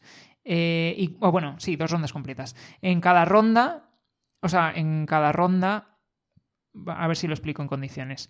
Vamos a ser en cada turno un jugador el sheriff y los demás van a ser mercaderes sin más, ¿vale? Entonces, por ejemplo, en el primer turno... Sin más, pero qué faltada, ¿no? Mercaderes sin más, sí, que no tienen ningún tipo de autoridad. Entonces, imagínate, en, la primera, en el primer turno voy a ser yo el sheriff. En el, en el segundo turno va a ser el jugador de mi izquierda. En el siguiente, tal, no sé qué. Cuando hayamos dado una vuelta completa, habremos sido todos sheriff una vez y luego vamos a volver a ser todos sheriff una segunda vez, ¿vale? Y cuando eso haya ocurrido, se acaba. Entonces, ¿qué ocurre cuando eres sheriff y cuando no eres sheriff? Pues al final el juego lo que consiste es que estamos intentando meter de contrabando en Nottingham eh, mercancías. Entonces, las mercancías que tenemos son, por un- algunas son mercancías legales, como Queso, el queso, el pan, manzanas. manzanas, efectivamente. Y hay otras mercancías que son ilegales, en plan ballestas, eh, Sí, era así. en pl- o sea, había armas, había eh, licor, sí, eso es. Entonces, ¿qué ocurre? Eh, nosotros, cuando somos mercaderes, lo que vamos a tener que conseguir es engañar al sheriff para que eh, no se dé cuenta de que estamos metiendo mercancía de contrabando, ¿no? ¿Y esto cómo lo hacemos? Bueno, hay una primera fase en la ronda en la cual vamos a robar cartas, no sé qué. Bueno, al final nos vamos a quedar con seis cartas en la mano, ¿no? O cinco cartas en la mano. No, seis cartas en la mano. Y entonces, después, lo que vamos a hacer es, cada jugador tenemos un saquito, ¿no? Y vamos a decidir meter en el saquito cartas las que nosotros queramos. Imagínate que meto, por ejemplo, cuatro cartas. Vale, cuando ya he metido cuatro cartas en el saquito, que entonces ya se queda oculto y cerrado y eso es inamovible, entonces yo declaro lo que llevo al sheriff. Y yo le digo, yo llevo cuatro quesos. Imagínate que yo a lo mejor en el saco he metido, puedo haber metido cuatro quesos, puedo haber metido eh, tres quesos y un pan, que todas las mercancías son legales, pero realmente una no está declarada, porque como máximo puedes declarar mercancías de un tipo, o sea, no podrías decir llevo tres quesos y un pan, tendrías que decir llevo cuatro quesos. O directamente puedo haber metido mercancías ilegales también, ¿no? Bueno, o puedes haber metido, sí, todo ilegal o no. O t- O- Claro, claro, puede haber, al final puede haber de todo. Entonces, ¿qué es lo que ocurre? Que el sheriff tiene que decidir si se lo cree o no. Entonces, por ejemplo, tú le dices, he metido, eh, yo estoy metiendo ahora mismo en Nottingham cuatro quesos. Y entonces se produce una negociación y él te dice, yo te lo voy a abrir. y tú le dices, le puedes decir, vale, pues ábremelo, ¿no? En plan, te tiras el farol, llevas mercancía dentro que no es la declarada, eh, porque ¿qué ocurre? Que si te pilla y te abre el saco y había mercancía que no es la que habías declarado, pues entonces eh, la mercancía la pierdes, no consigues meterla en Nottingham y por lo tanto no te va a puntuar y además pues eh, ahí tienes una penalización y demás. O el sheriff eh, cobra una, una bonificación en monedas por todas las mercancías que, no haya, que haya conseguido incautar que no fuesen declaradas ilegales. y legales, no ilegales, sino declaradas y legales. Entonces, ¿qué ocurre? Que el, el te puede decir, no me lo creo.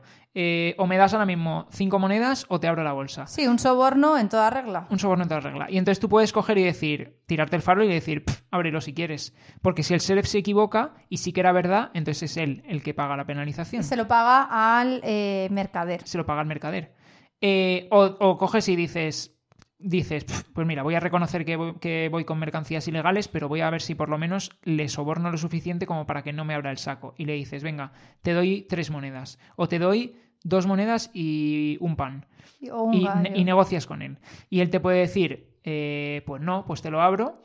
Eh, en cuyo caso a lo mejor todavía te estabas tú tirando el doble farol de negociar, pero sí que era verdad para ver si te lo abría, o coge directamente te acepta el soborno y te dice, venga, pues ya está, y entonces te, le pagas el soborno y consigues meter la mercancía. Y a lo mejor le estabas ofreciendo, rollo, dos moneditas porque dices, bueno, así se piensa que llevo poca cosa, y luego estabas metiendo ahí mercancía ilegal a tutti, que es la que más puntúa, evidentemente, y demás, ¿no? Entonces, ¿qué ocurre? Que cuando eres el sheriff, tienes que estar pendiente de lo que los jugadores han ido cogiendo en esa primera etapa en la cual roban cartas y luego ver si en las negociaciones de hasta qué punto eh, estiras el chicle y dices pides más, no sé qué, o, te crees los faroles que te lanzan o no. Cuando eres el mercader, todo lo contrario, estás tú tirándote el farol de tu vida o a lo mejor estás yendo en ese turno, imagínate que de repente has conseguido una ronda en la que tienes cinco panes y dices, buah, voy a declarar cinco panes y se va a pensar que esto mentira. Y entonces consigues que al final te abran la bolsa y resulta que te paga la penalización por los cinco panes. Eso era lo que me gustaba. En plan, exacto. El meter, por ejemplo, cinco panes, pero poner cara ahí un poco maliciosa y parecer sospechosa, eso me gustaba mucho. Y entonces, como decirle, que te diga, porque no sé, a mí siempre era, te voy a abrir la bolsa, todos, era, te voy a abrir la bolsa, te voy a abrir la bolsa. a ver, ya es que llega un punto en el que siempre amenazas, porque por lo menos si te llevas algún no, pero no, a bueno, a mí era, te voy a abrir la bolsa y era como, vale, pues ahora voy a jugar. Y entonces era como, eh, ay, no, no, venga, venga, eh, te doy un queso. Va, no, entonces ya se están pensando que ya llevas algo malo, ¿no? Y tú, venga, venga, eh, te doy un queso, un queso. no, no, pues ahora me das un queso y una moneda. Y tú, no, a ver, no, es que, joder, que no tengo dinero. venga, te doy una manzana y, dos, y, y, un queso, pero no te puedo dar monedas. No, pues ahora, se viene arriba, pues ahora quiero un gallo o, tres, dame tres manzanas, que tienes muchas manzanas. Y tú, no, pues mira, pues no te doy nada. Y entonces, ah, ¿no me das nada? Pues te voy a abrir la bolsa. No, no, no, espera, a ver, venga, venga, dos quesos y una moneda. Que no, que no, pues ahora quiero cuatro manzanas. Y tú, aquí es donde te tengo, rata. ¿Sabes? En plan, has caído en la trampa, ratilla. Y entonces dices, pues no, mira, déjalo, déjalo que no te voy a dar nada. Vale, pues no te doy nada. Vale, pues tu bolsa la abro. Y cuando la abría, tenías cinco panes. Y tú, te jodes. Entonces ahora me pagas dos por cada pan, porque has fallado y te has comido la curva. Dame diez moneditas. Eso era lo que más me gustaba, en plan, como hacerme la víctima, en plan, no, no, por favor, no, no me la abras, no me la abras, tal. Y entonces tenerlo hasta arriba.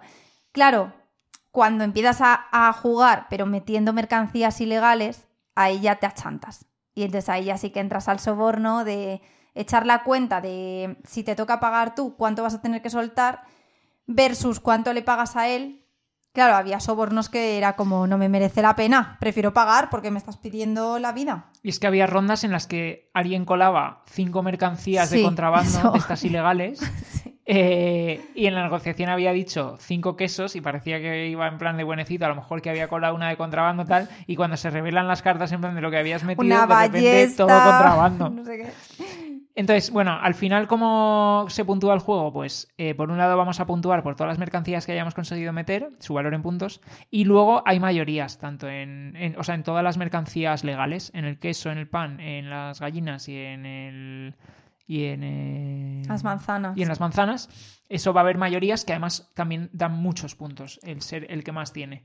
Entonces, ¿qué y las ilegales dan muchísimo. Y las ilegales dan muchos puntos, pero claro, las ilegales te la juegas, claro, porque como te labran en ese momento también te penalizan un montón.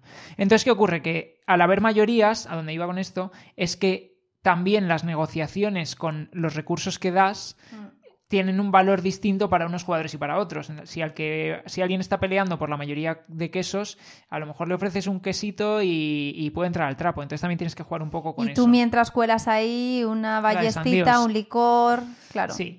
Entonces, bueno, es un juego que a mí me gusta mucho porque, aunque no somos muy en general de juegos de faroleo como tal, eh, en este me gusta porque tiene como el doble juego de, vale, o sea, siempre vas a negociar, pero puedes estar negociando para conseguir que te acepten el soborno o puedes estar negociando para conseguir que te abran la bolsa.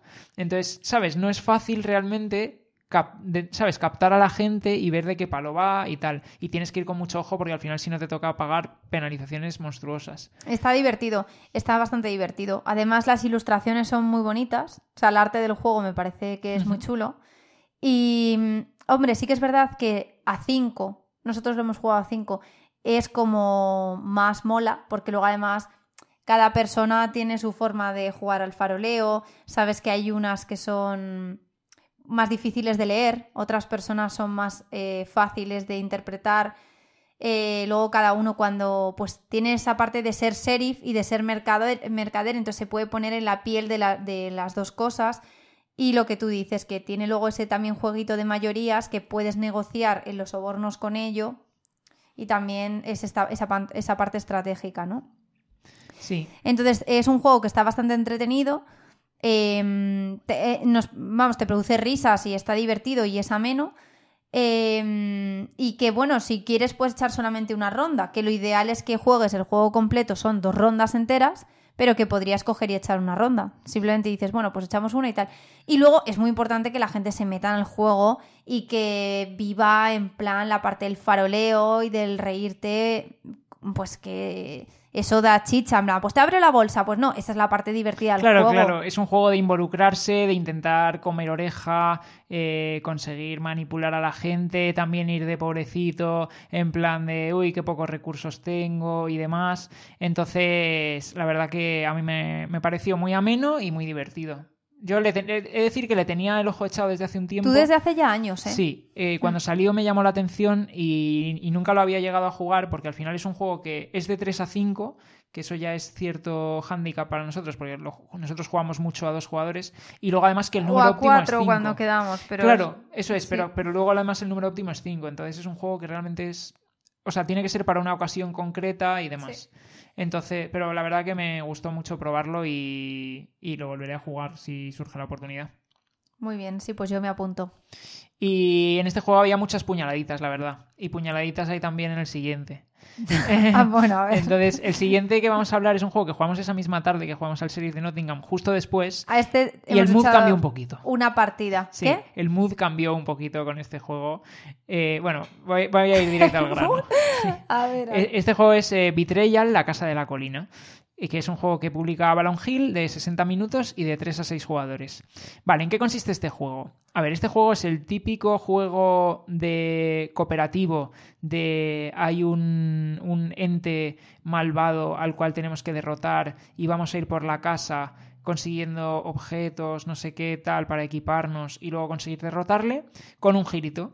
Y ese girito es que a mitad de partida eh, más o menos como un 40% así de partida, diría yo, eh, de avance, eh, se va a destapar un reto, lo llaman, ¿no? El reto. Entonces, dependiendo del escenario que estéis jugando y dependiendo del objeto con o la carta, creo que se llama de no, sé, no, me acuerdo exactamente qué, cómo llamaban. Como de trama o de misión, ¿no? Sí, era una. Como, o de, delirio, no sé, era uno, como eh, bueno, no me acuerdo del nombre que era. Pero dependiendo de la carta con la que se destape el reto y dependiendo del escenario que estéis jugando, pues el juego trae un montón de escenarios diferentes, de retos diferentes, con eh, cómo se va a desarrollar la partida desde ese momento en adelante. Entonces, en general, lo que va a ocurrir es que uno de los jugadores que estabais jugando en modo cooperativo desde el principio de la partida, de repente va a pasar a ser el traidor. Entonces el traidor puede ser o el jugador que destapó el reto, o el jugador que tenía no sé qué circunstancia. O sea, no se sabe quién va a ser el traidor al principio, ¿no?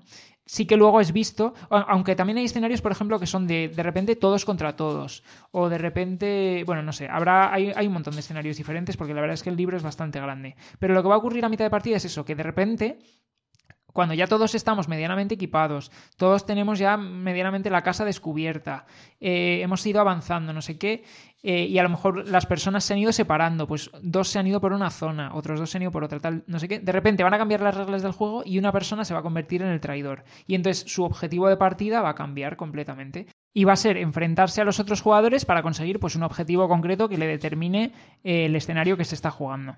Entonces, por ejemplo, en nuestra partida, nuestro amigo Unai fue el que le tocó ser traidor y, bueno, un escenario el escenario que jugamos, pues al final el objetivo, eh, él tenía como que esconder por la casa una serie de sílabas del hombre sin rostro y nosotros teníamos que ir de habitación en habitación buscando estas sílabas en el orden concreto para conseguir eh, averiguar el nombre del, hombre sin rostro y derrotarle, ¿no? Que luego el nombre era como de coña, ¿no? Porque es que no me acuerdo si era algo como Armando. No, pero que eso se lo inventó Unai. Ah, sí. Para hacer la gracia. Ah, joder, dije, pero como en un juego de este palo te ponen de nombre Armando. o sea, era como Ambrosio. o sea... Igual estoy yo muy equivocado, pero yo creo que se lo inventó 100%. Anda, por favor. Tú es que también eres más inocente, de verdad, por favor. ¿Cómo se va a llamar Armando? Yo estaba flipando, digo, no sé, esto es un error de traducción o algo, Armando. Armando. Se llama, eh, claro, en inglés se llama Siajlinata y, en, español lo, lo tradujeron por Armando. A mí me extrañó, pero dije, bueno, pues nada, tú continúa y, sonríe. Conozco tu nombre, Armando. Y entonces ya le matas. Muy telenovela. Muy telenovela. Sí, además que hace gracia que esa persona sea hasta entonces eh, pues vaya a favor del equipo, sea uno más y esté cooperando, a que de repente se quita la máscara y ya es todos contra él. Es un poco como, no sé, el abandono. Totalmente. A mí, o sea, la verdad es que me, parece, me parece interesante eso de que a mitad de partida te cambien las reglas del juego, sobre todo porque además es que eh, no sabes, o sea, te puede tocar como te puede no tocar, a mí este tipo de juegos he de decir que me molan más cuando te toca, ¿no? Porque... Claro, lo que mola es que te toque. Claro. Sí, estoy de acuerdo. Pero es que además al pobre Unai le metimos semejante somantapalos, la partida se desbalanceó rapidísimo. Porque... Decía todo el rato, está chetado, está chetado. Es que él iba con el hombre sin rostro de acá para allá. A mí me metió un par de leches al principio. Que, a ti casi que me dejó, sí, me dejó ¿eh? tiritando Mucha risa, pero tú te tuviste que ir al sótano Tú es que eres un niño, un niño de, nueve años. El, balance de los personajes es algo que habría que debatir, porque yo mi personaje sentía que era completamente inútil. Pero bueno, porque en cambio luego Esther le metió el hombre sin rostro como 8 o 10 intentos de sí, sí, 8 o 10 intentos de zurrarle y es que no le dio ni un golpe. Y, Javi, su personaje que parecía Jesus Christ, eh, Jesucristo, era como pasaba de nosotros y él no, venga, yo tengo aquí una dinamita encima. Sí, él iba eh, armadísimo. era armadísimo, dándose vueltas por la casa y era como, mm, ¿qué tal si vas a por el hombre sin rostro y le matas? Aunque luego es verdad que hizo el final con la dinamita. de tirarle la dinamita, yo ahí salvándome de la sala, o sea, fue épico el final, pero Unai no tenía ninguna opción en ningún momento. O sea, de hecho, Javi y tú os pasasteis la partida en plan un poco a por uvas. Uy, uy, uy. un poco a por uvas. Y pero si tú estuviste en el sótano, Miki. Ya, pero al principio, por lo menos, al principio hice de saco de boxeo, por lo menos. No, estoy de acuerdo con Unai que la que jugó fue Esther. O sea, estoy de acuerdo. Ella sola se pasó el escenario prácticamente y es que Unai no tuvo ninguna posibilidad. Bueno, pero Javi al final llegó, le tiró la dinamita, lo mata. Ya, pero que llegó ahí como, como en plan a llevarse la gloria sin haber hecho tampoco. Lo siento, Javi, pero no hiciste nada en esa partida. O sea, estaba. Ibas, eh, es lo típico que dice, no, yo voy a ir por aquí, sí, sí, yo, yo ahora después busco una sílaba. Y cada vez se adentraba más en la casa buscando objetos, la armería, yo me voy a la armería. Me voy Era lo que le gustaba a él descubrir la casa. Total, total. Eh, pero la verdad es que fue muy divertido. A mí lo que me gustaría también de este juego es poder descubrir más, más, escenarios, y para ver qué, otras reglas diferentes meten, porque me dio la impresión de que este escenario eran como unas reglas un poco... O sea, parece que nos hubiera tocado el rollo un escenario tutorial, aunque fue absolutamente aleatorio. Sí, es verdad que, por ejemplo, tiene tintes que me puede recordar a, Arkham Horror, pero ¿qué diría yo? Em, a ver, de aquí lo que me gusta es la originalidad de cómo se crea el reto, eh, lo que tú dices, ¿no? En plan, todo el mundo estamos jugando de tranquilos ahí en la casa, todos de una, y de repente llega un momento en el que ya se dispara el, definir cuál es el reto de esa partida y es totalmente aleatorio, que depende de una serie de circunstancias que han activado eh, ese, ese revelar el reto, ¿no? Entonces eso le da muchísima rejugabilidad al juego, porque no es como en Arkham que es vamos a jugar a este escenario, sino que vamos a jugar y, y tienes múltiples opciones aquí de juego. Luego, es mucho más sencillo, me parece que de pasarte, quiero decirte, o por lo menos el que hemos jugado. Claro, es que no sé si es cuestión de que Unai no consiguió eh, armarse en condiciones o si efectivamente eh, estaba muy desbalanceado en su contra. Pero es cierto que la paliza fue un, o sea, la partida fue un paseo. Digo la paliza ya porque se fue una paliza, pero la partida fue un paseo. Fue un eh, paseo total. Luego, lo que me gusta es que, pues, cada personaje tiene como unos tracks de distintas habilidades, ¿no? En plan... Sí, velocidad, fuerza... Eh, Eso es. Entonces la velocidad pues te permite ver hasta qué número de salas te puedes ir desplazando en tu turno.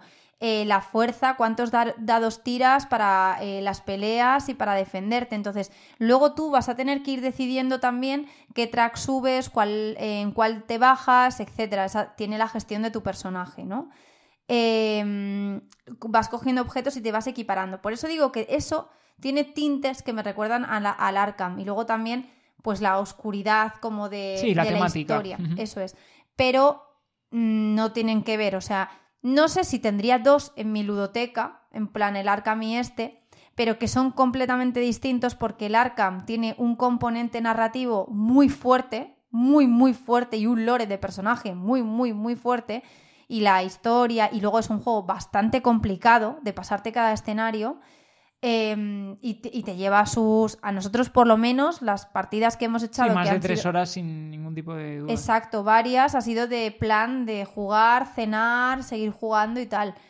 Y este es un juego bastante. Me ha parecido más ligero, o por lo menos es que solo hemos jugado un escenario, pero me ha parecido más ligero. Pero también eso hace que sea más fácil de sacar a mesa.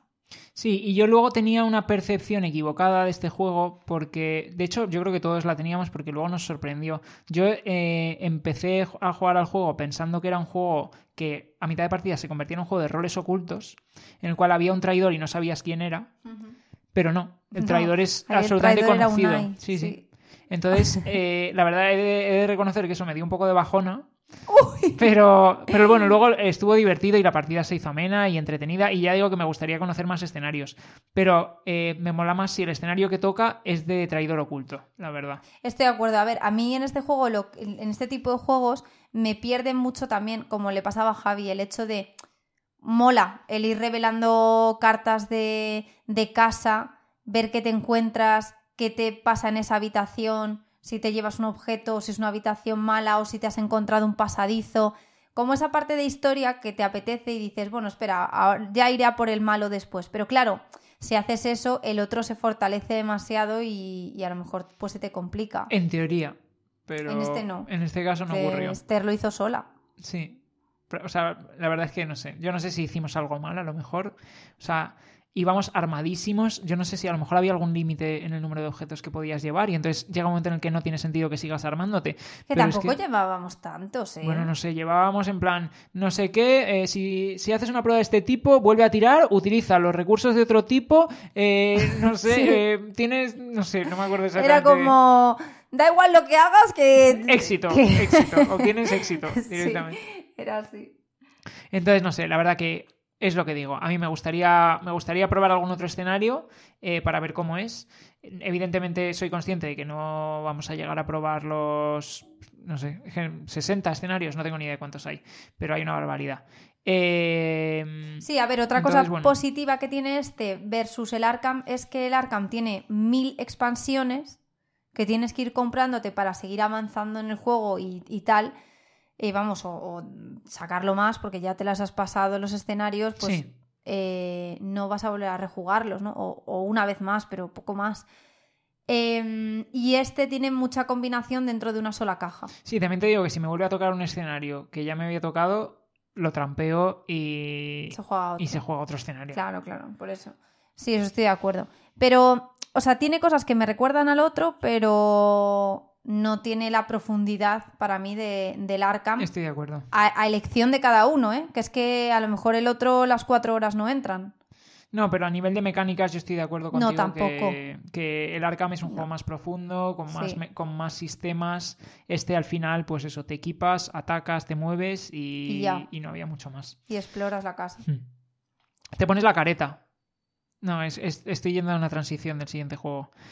Ah, Eh, digo, me- mm, yo le he mirado como. Madre mía, ¿Qué? es lamentable. Yo esto tengo que, tengo que ensayarlas antes de... Bueno, Sí, por favor, y avísame un poco para que al seguro menos que, yo hay, me ría. porque- seguro que hay un escenario... No, no hace falta que te rías. Seguro que Ah. hay un escenario de un baile de máscaras, como en nuestro siguiente juego. Madre A ver, mía. nuestro Pues siguiente había juego- yo creo que una habitación que era sala de baile. Mira, así lo podías haber hecho mejor. Bueno, pues por eso te digo que las tengo que ensayar antes para por lo menos tenerlas pensadas. El siguiente juego que os traemos se llama Grim Masquerade o Masquerade. Eh, y es un juego, Hombre, sí, te ha quedado mejor con lo de Masquerade. Porque aunque nadie lo Masquerade- llamaría así. Grim Masquerade y, y punto. Entonces es un juego de Druid City Games que aquí en España lo trajo Last Level de 20 a 40 minutos y de 2 a 5 jugadores y que tal vez os recuerde, si veis imágenes, estéticamente al Green Forest, porque es un juego que sacaron pues en el mismo universo. El Green Forest es el, un juego ambientado en los cuentos clásicos de que si los tres cerditos, eh, Blancanieves, Pinocho, no sé qué, eh, tienes ese tipo de personajes en el juego, ¿no? Y aquí lo que tenemos es un- una especie de baile de máscaras, eh, también ambientado en el mismo mundo, en el cual pues hay ocho personajes que son pues eh, Blancanieves, eh, Rumpelstiltskin, eh, es que no me acuerdo de más personajes, la verdad, pero bueno, había un poco variadito de, variadito de personajes de cuentos y de Disney. Y en lo que consiste este juego es un juego de roles ocultos, en este caso sí, eh, en el cual cada, personaje, cada persona vamos a jugar como uno de los ocho personajes que hay en la partida. Eh, y que lo que tenemos que conseguir, bueno, hay, hay un mazo, por así decirlo, de objetos, ¿no? Y en ese mazo de objetos hay, pues, me lo invento, eh, ocho objetos diferentes. No sé si me, salen las cuentas, pero bueno, hay objetos diferentes. Y hay objetos que a tu personaje concreto le hacen ganar si consigue tres de ese tipo, o le hacen perder si acumula dos de ese tipo. Entonces, nosotros, la mecánica básica es que en nuestro turno vamos a robar dos cartas de objeto y vamos a quedarnos con una. O sea, primero vamos a robar la primera y vamos a elegir si nos la quedamos o se la damos a alguien. Y después vamos a robar la segunda y si la primera se la habíamos dado a alguien, la segunda nos la tenemos que quedar y si la primera nos la habíamos quedado, la segunda se la tenemos que dar a alguien. ¿Y qué ocurre? Que estos objetos, pues lo que, lo que decimos, eh, imagínate, a mí, por ejemplo, el espejo puede ser un objeto que si yo consigo tres espejos, gano la partida. Pero si, eh, pero si me salen dos eh, relojes de arena, pierdo la partida. Entonces, en base a los objetos, si cuando me salen yo los regalo o me los quedo, pues como que se va medio deduciendo cuál es mi rol oculto. ¿Y por qué es importante en este juego que se sepa cuál es el rol oculto de cada jugador o no? Porque hay una acción que tú puedes hacer en tu turno, gastando dos cartas iguales, o sea, cualquier objeto, dos cartas, eh, que es acusar a alguien. Entonces, si aciertas que eh, con, el rol oculto que tiene la persona a la que has acusado, entonces vas a recibir un punto de victoria. Eh, y la partida se juega en tres rondas y cada una de las tres rondas, pues el ganador de la primera ronda va a tener un punto, el ganador de la segunda ronda va a obtener tres puntos y el ganador de la tercera ronda va a obtener cinco puntos. Por lo tanto, conseguir un punto de victoria simplemente por acusar a alguien porque sabes cuál es su rol es bastante importante. Además de que si a una persona se le destapa cuál es su rol, automáticamente se queda fuera de esa ronda. Entonces, ¿qué ocurre? Que en la partida tenemos que ser un poquito eh, avispados para que no se vea muy evidente cuál es nuestro rol oculto, cuál es nuestro personaje, porque si alguien consigue darse cuenta de cuál es nuestro personaje tan claro como para acusarnos, porque si fallan, el punto lo recibimos nosotros, pero si aciertan, nos dejan fuera. Bueno, y también porque entonces te va a empezar a mandar los objetos que son los que. Sí, los que te, hacen matan, quedarte ¿no? fuera, pero vamos, que, o sea, eso lo pueden hacer, de hecho, con, simplemente con sospechas porque no tienen ningún riesgo. Pero si alguien es capaz de jugar. Sí, sí, de acusarte está claro, pero quiero decirte que la gracia está en que no se te note quién eres ni con los objetos buenos que te llevas, ni, ni con los malos, porque también si no se te nota, como te van haciendo regalos de objetos, a lo mejor tienes la suerte de que te están dando los objetos que tú necesitas para ganar. Sí, hay momentos en los cuales se generan sospechas eh, un poco más evidentes. Por ejemplo, imagínate que yo acumulo dos eh, espejos y no los gasto cuando llega mi turno para hacer una acción, ¿no? Porque cuando tengo dos objetos iguales los puedo gastar. Pues puede ser por dos cosas, o porque en ese momento no me interese hacer ninguna de las acciones que hay disponibles, o porque realmente necesito tener tres. Entonces, claro, ya ahí entra un poco el coger y decir, buf, se los está quedando esta persona porque es ese personaje y entonces sí le acuso, voy a ganar un punto, o se los está quedando porque de verdad no había ninguna acción que le interesase en ese momento. Claro, es un juego que tiene la parte del rol oculto, pero, tan, pero no llega a ser el rol oculto al uso, vamos a decirlo, ¿no? Como en un... Sí, no es un, yo no diría que es un juego de roles ocultos puro, en el cual el objetivo es... Eh, Saber qué rol eres tú. O sea, porque, vale, sí, tú estás tú estás llevando un personaje, pues que puede ser Cenicienta o la Bella Durmiente, y entonces tú vas a ir a intentar tener los objetos que tú necesitas, esos tres objetos que tú necesitas para ganar, y los otros van a intentar ver qué personaje eres o para delatarte o para mandarte los objetos que te matan. Pero que no es como un juego de, por ejemplo, el Secret Hitler de comer oreja. Sí. De no, que yo no soy, yo, ¿qué tal? Que, yo soy liberal. No, aquí tampoco tienes por qué empezar a decir, no, que yo soy eh, el de Hansel y Gretel. O sea, bueno, pues lo haces, pero que tampoco. O sea, el juego no está orientado en. en sí, al final se convierte, yo creo, en un juego de cartas. De, cartas. De acumular esas cartas y de, y de cómo las repartes y no sé qué. Y por debajo tiene la capa del rol oculto un poco solapada. Sí, estoy de acuerdo. Y luego, además, que se juegan varias rondas son dos o tres, rondas, ¿no? Tres rondas. Y luego vuelves a cambiar otra vez de personaje. Es decir, que no, no sientes el apego a, tú ser ese personaje, ¿no? En los juegos de roles ocultos, como que tú al final se crea un vínculo entre, el entre tú y el personaje que te ha tocado porque lo tienes que interpretar durante la partida para que no se te note que tú eres ese personaje o que se crean que eres otro, ¿no?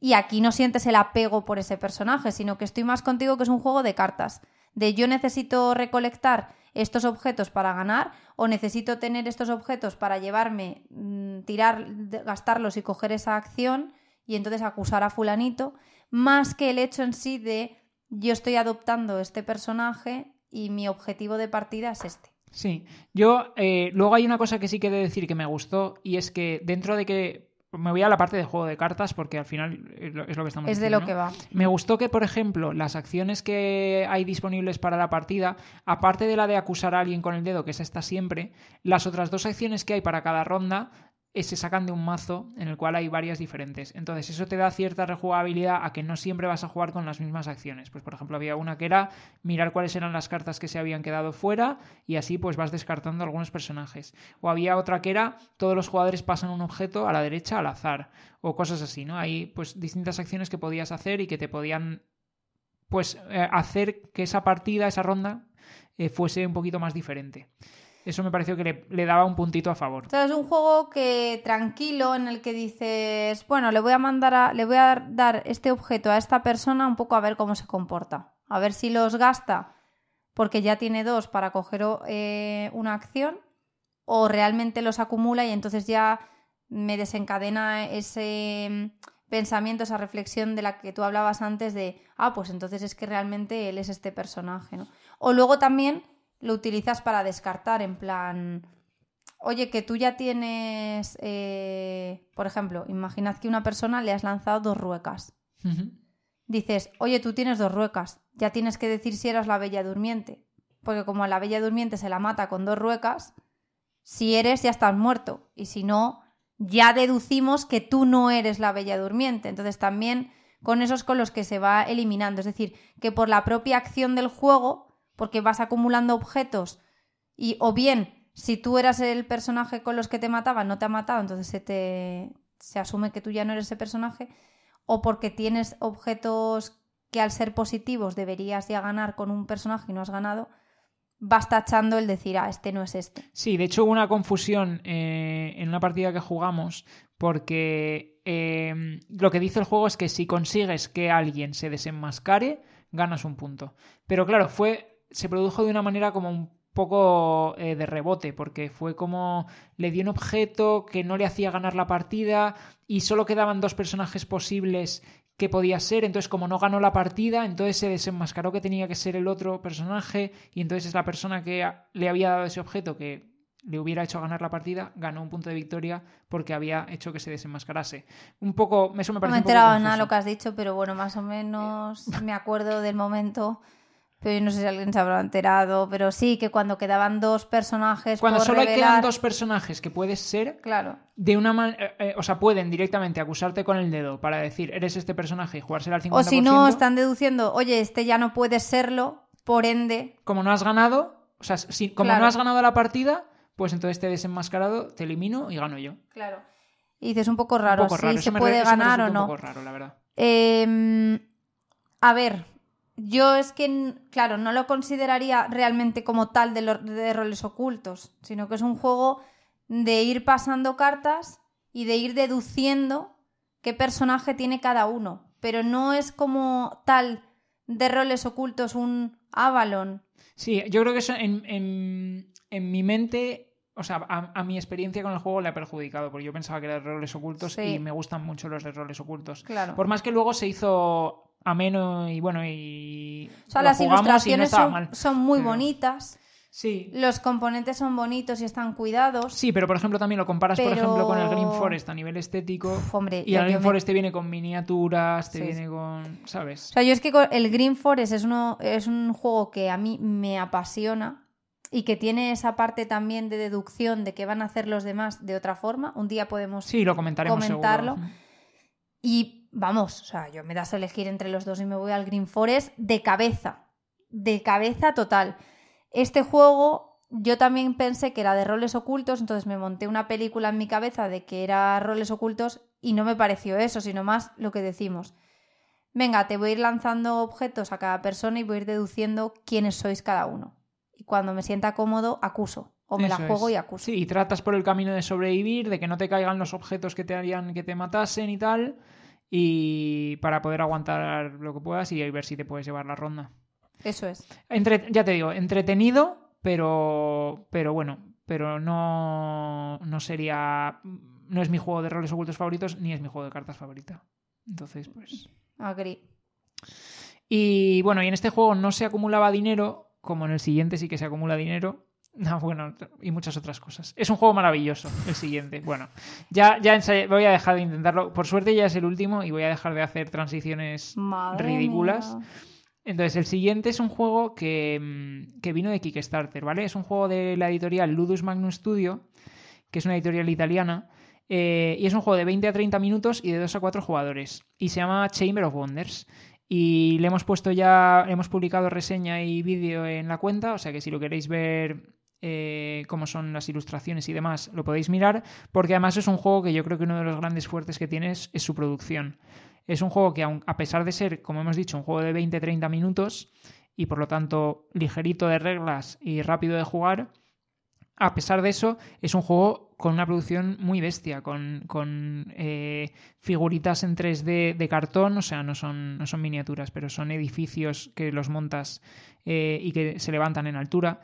Tienes unos meeples serigrafiados muy bonitos, las ilustraciones de las cartas a mí me gustan un montón, me recuerdan un poco al videojuego eh, de Darkest Dungeon, pues son ilustraciones como muy oscuras, un poco así...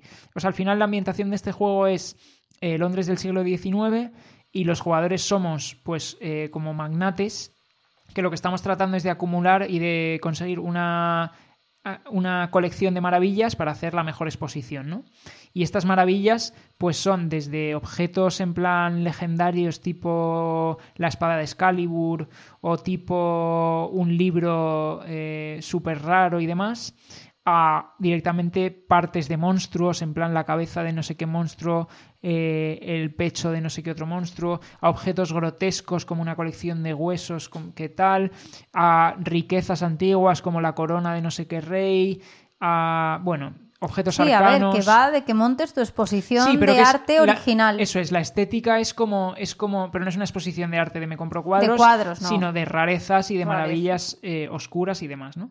Y entonces, ¿cuáles son las mecánicas del juego por las cuales vamos a conseguir eh, estas maravillas? Pues yo creo que ahí está una de las, uno de los aciertos del juego, que es que básicamente tiene todas las mecánicas que se te ocurran de draft, subastas, eh, push your luck y demás, te meten un montón de mecánicas diferentes a través de los edificios con los que tú vas a configurar la partida. Que en la partida solo vas a tener cuatro, pero puede haber hasta 10 diferentes solo con el juego base, porque tienes cinco edificios y a doble cara. Claro, eso le da mucha rejugabilidad. Sí, y entonces estas acciones de los edificios, pues imagínate, tú vas a un edificio a hacer una acción y entonces es un draft. Entonces cada jugador roba tres cartas, se queda una, pasa el resto, se queda una de las que le han llegado, pasa el resto y se queda con la última que le han llegado. Otra mecánica que puedes tener es tú vas a un edificio y entonces se levantan tres cartas y se hace una subasta por ella vista. Del tipo, yo apuesto mil, ah, pues yo dos mil, ah, pues yo tres mil, ah, pues yo cuatro mil, ah, pues yo cinco, ah, pues yo me plan- nadie más quiere, venga, pues me la llevo por cinco mil. Otros, una subasta en lugar de vista oculta, en la cual cada jugador esconde una cantidad de dinero en su mano, una, dos y tres, se enseña y el que más haya pujado se lo lleva. Otras que son directamente de, vale, voy a robar una carta, elijo si me la quedo o se la doy a otro. Y dependiendo de si me la he quedado o se la he dado a otro, pues la siguiente que robe me la quedo o se la tengo que dar a otro. Pues tipo como lo que hemos comentado del Green Masquerade. Eh, otra que directamente son localizaciones que te permiten vender una carta por dinero, por ejemplo, para conseguir dinero para luego poder pujar en las subastas. Otro, desbloquear un expositor adicional. Para Otro, que puedas efectivamente. eh, tener más espacio para mostrar. para poder exponer maravillas, porque los espacios son limitados. Claro, es que al final es un juego como de, efectivamente, de muchos minijuegos dentro del juego. Me parece una muy buena descripción. Eh, teniendo en cuenta que es un juego bastante sencillo. O sea, es un juego, pues sí, de media hora, efectivamente. Nosotros lo hemos jugado a dos, todas las partidas, Sí, que han sido varias. Y es verdad, para probar los distintos minijuegos y un poco cómo fluye. Y es verdad que a dos, no lo sé, porque tú eres el que ha salido las reglas, a lo mejor me columpio.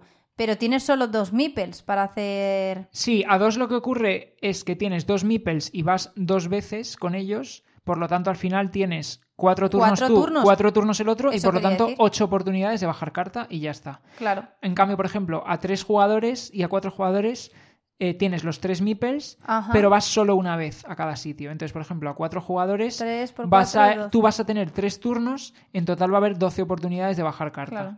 O a tres jugadores tú vas a tener tres turnos y va a haber nueve oportunidades de bajar carta. Sí, es decir, solamente vas a, a dos jugadores, ¿vale? Voy a hablar a dos jugadores que tienes los dos meeples. Sí. Ya me has dejado claro que a tres y a cuatro son los tre- tres meeples. Vale, pues a dos, que son dos meeples, solamente vas a tener em, mm, la primera vez el- la decisión de con mi primer meeple, ¿dónde le llevo? Luego con mi segundo meeple, ¿dónde le llevo? Y luego en la siguiente ronda otra vez, lo mismo. Es decir, que solo te lo vas a plantear cuatro veces. Sí. Lo tienes que elegir muy bien, porque eso es crucial, o sea, esa es la base de tu partida. Y luego tendrás que ir viendo también un poco dónde se coloca eh, tu compañero y qué acciones te habilita, porque como decimos, como son minijuegos, en muchas va a haber interacción contigo. Pues en la de la subasta tú vas a participar en la subasta. Em, en la que es el, el draft también. Entonces, que aunque tú elijas esas solo cuatro veces, eh, Participas en todo. vas a sí. participar en todo y también te va a influir. Entonces, y- está esa interacción. Luego, eh, pero quiero decir que, que las, las elecciones que tienes son muy sencillas, porque tampoco, o sea, no es, por ejemplo, yo qué sé, un agrícola, donde es constantemente N- eh, un número de rondas y, y tienes, eh, yo qué sé, pues dependiendo cuánta familia hayas ampliado, pero tienes no sé cuántos meeples y constantemente ver decidiendo exactamente y milimétricamente dónde les envías. Que es que aquí tienes poco donde decidir. Sí. Pero dices, a mí al principio me entraba esa agonía de decir, ¿Y sí, qué hago, ¿Qué hago? Si es que si se va a acabar ya, ya se me acaba. Y claro, es que tú tienes que tener en cuenta que el juego es un juego de 30 minutos donde tú tienes un expositor, tu, como tu exposición de, de obras de arte, limitado. Entonces, es lo que decía Miki, vas a bajar 8 cartas.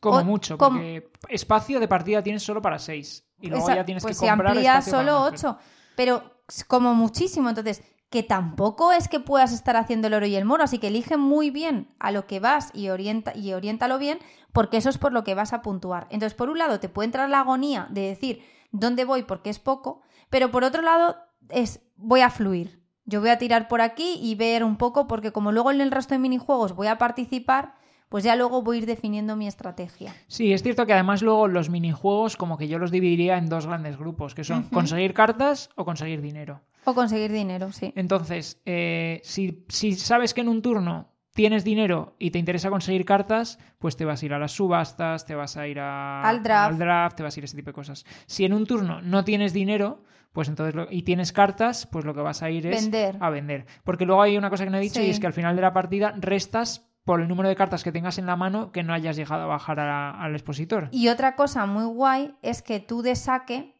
también tenías eh, como una asimetría. asimetría. Sí, tenías como un club privado que te da una habilidad. Por ejemplo, eh, Está muy bien algunas de ellas son en plan que al principio de tu turno puedes mirar las primeras cartas del mazo. Eso es. Otras que cuando se baja un objeto de un tipo determinado, pues te llevas dinero, puntúas. Claro, y luego tiene la gracia de que efectivamente cada cada mm, elemento que, eh, de arte, en plan, el, los, el monstruo, pues el monstruo es una especie, es un set collection de las partes del monstruo.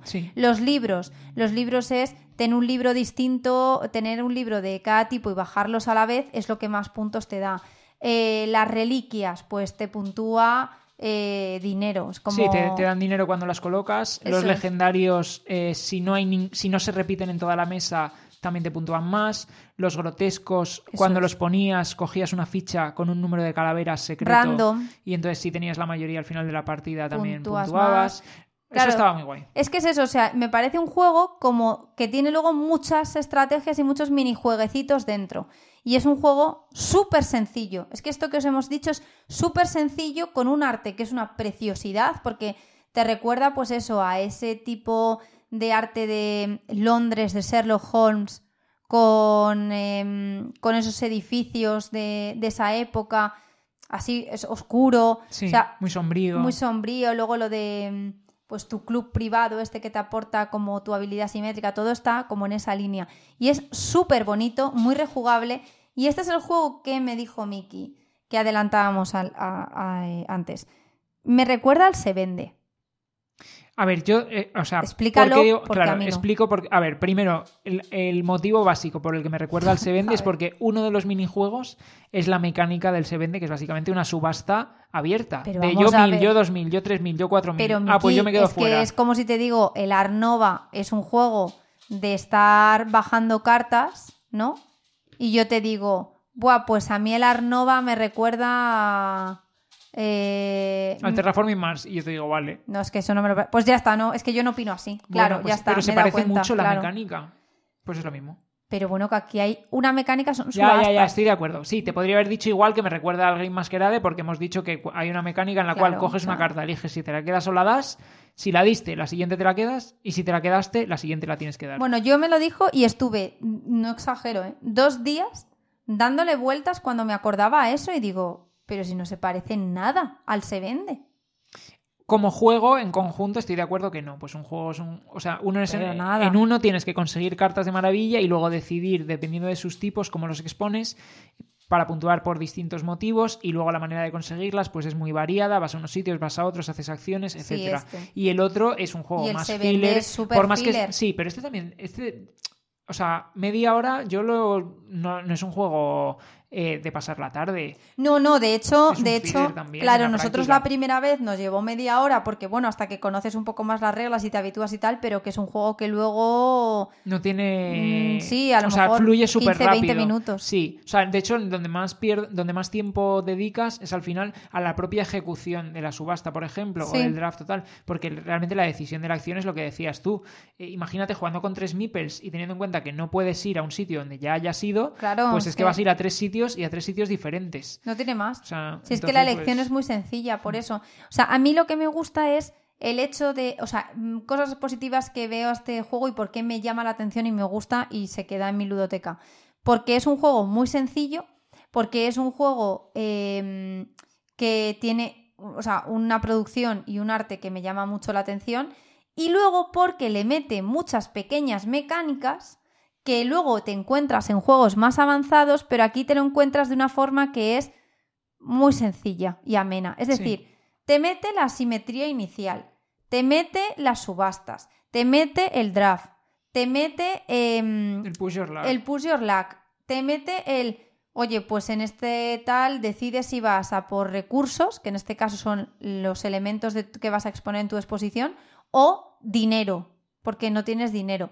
Entonces es un juego que como que te mete muchas pequeñas cositas que lo juegas tranquilamente, sin necesidad de que sea un juego complejo, pero a la vez es un juego eh, pues que tiene su chicha, evidentemente. Y luego cada elemento de arte te puntúa de una determinada manera, entonces un poco como lo que estábamos diciendo en el, en el overbook, que al final pues en el overbook los tenías como tus pasajeros que los colocabas y cada uno tenía un sistema de puntuación y aquí igual, cada elemento de arte tiene un sistema de puntuación distinto. Uno va por mayorías, otro va por un em, eh, por la rareza de ese, de ese elemento, etc. Entonces es un juego súper sencillo, súper sencillo, muy vistoso, muy bonito y que em, y que yo creo a que... A mí me parece que funciona muy que bien. Funciona muy para, O sea, si sabes a lo que vas. Eh, la, superproducción que es estéticamente te puede hacer pensar que es un juego complejo más y complejo y más pesado y no, es un juego sencillo y rápido. Y a mí me parece que como juego sencillo y rápido funciona súper bien. Me gusta muchísimo. Sí, estoy de acuerdo.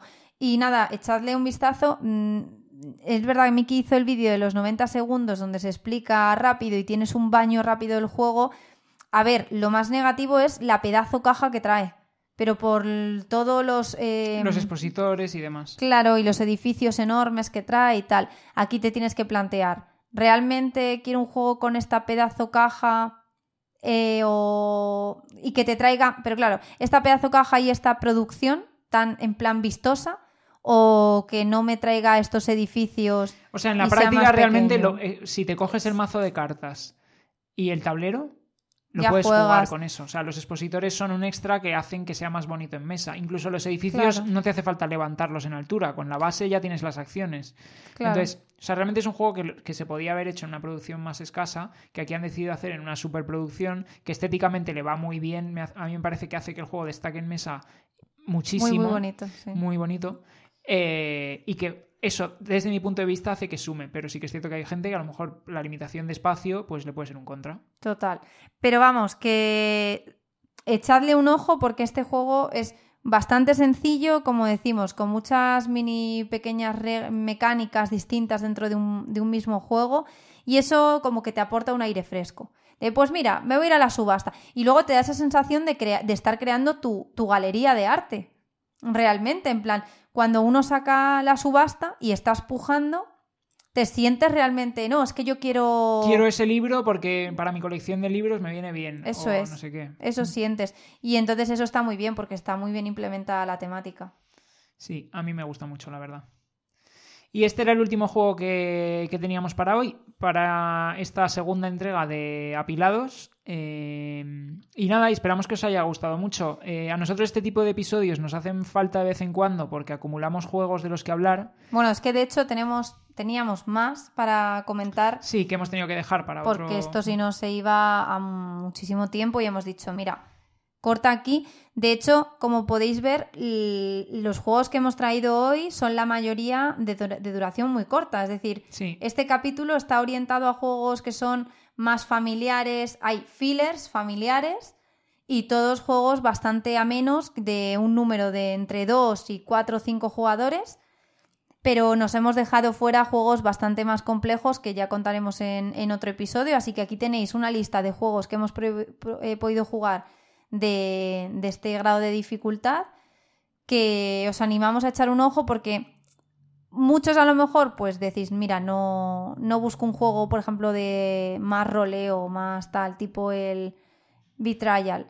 Pero a lo mejor sí que decís, pues busco un juego de faroleo. Pues tenéis, eh, ya os hemos hablado del Sheriff de Nottingham, o cuál tenemos también faroleo. En el Bali tenemos el faroleo con lo de altar. El altar si decís, pues quiero un juego que tenga así como bastante variedad, que sea em, como de puntuación de distinto tipo y tal. Pues tenéis el Chamber, Chamber of Wonders, tenéis el Overbook, que puntúas de distinta forma. O sea, tenéis aquí una variedad de juegos que echadle un ojo porque quizá no son tan conocidos como un Arnova o un Terraforming Mars, pero que dentro de esta categoría mm, que hemos hablado de juegos de corta duración y para este número de jugadores, merece la pena tener en el radar porque a lo mejor por temática o por diseño os llaman y por mecánica. Estoy de acuerdo.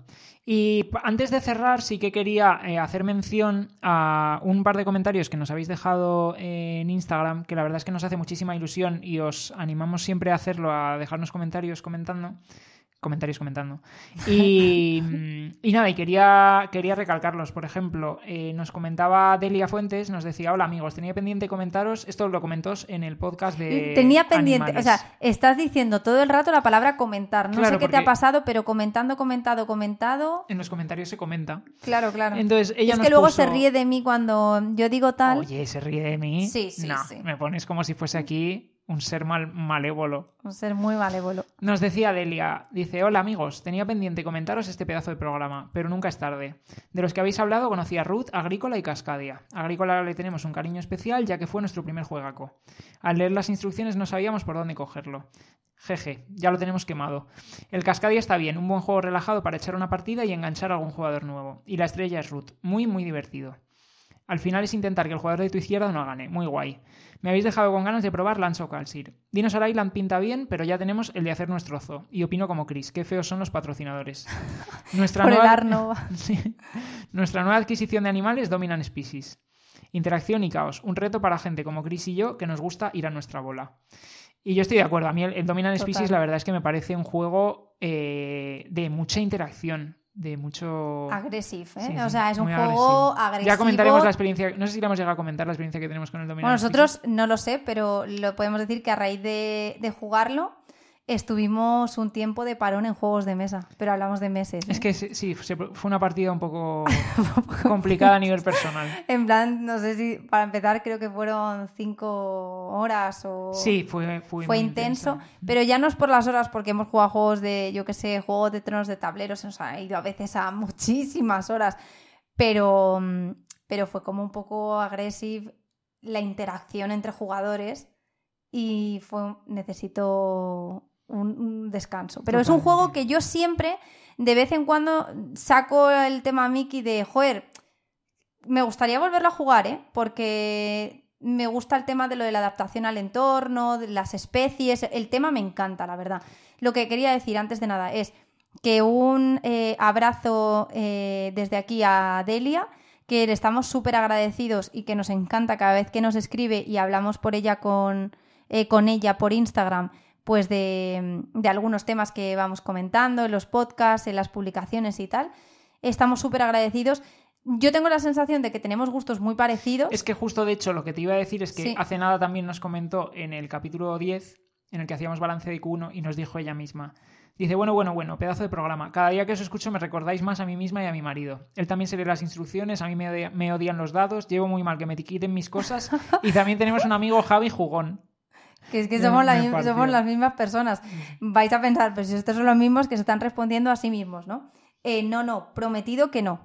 Eh, pero, mm, o sea, me alegra mucho leer este tipo de comentarios y que nos los digáis y ponerlo en común, porque al final, eh, joder, es que es verdad que con las experiencias de juego, como que te encuentras personas que son muy afines a ti o les pasan las mismas situaciones que a ti y eso como que pues te hace ilusión, ¿no? Te sientes comprendido, como, anda, mira, mm, bueno, igual que hay veces que conoces, conoces facetas de personas que dices eh, nevermore, ¿no? En plan, no, no sabías todo. Sí, experiencias de todo tipo hemos tenido, la verdad, nosotros en juegos de mesa, tanto para bien como para mal.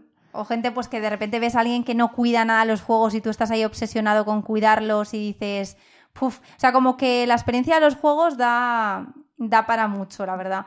Pero sí, o sea, nos hace mucha ilusión y, y a mí me hace muchísima gracia, pues eso, encontrarme gente que me dice lo mismo, de eh, que lo pasa como que sufre realmente a lo personal en los juegos de tanta interacción. Eh, o que mm, los dados no sonríen, porque es que de verdad hablaremos cuando comentemos el Day by Sí, Daylight, es que pero justo es que... lo que te iba a decir. Es que hemos echado hoy una partida. A ver, teníamos todo el hype. Porque el Dead by Daylight, que es un juego que es de 3 a 5 jugadores, teníamos tantas ganas ya de, de jugarlo que nos hemos hecho una partida uno contra uno. Entonces, Chris ha estado llevando a cuatro supervivientes. Joder, asimétricos, yo me estaba volviendo loca cuatro ya. supervivientes que se supone que los tiene que controlar cada uno un jugador.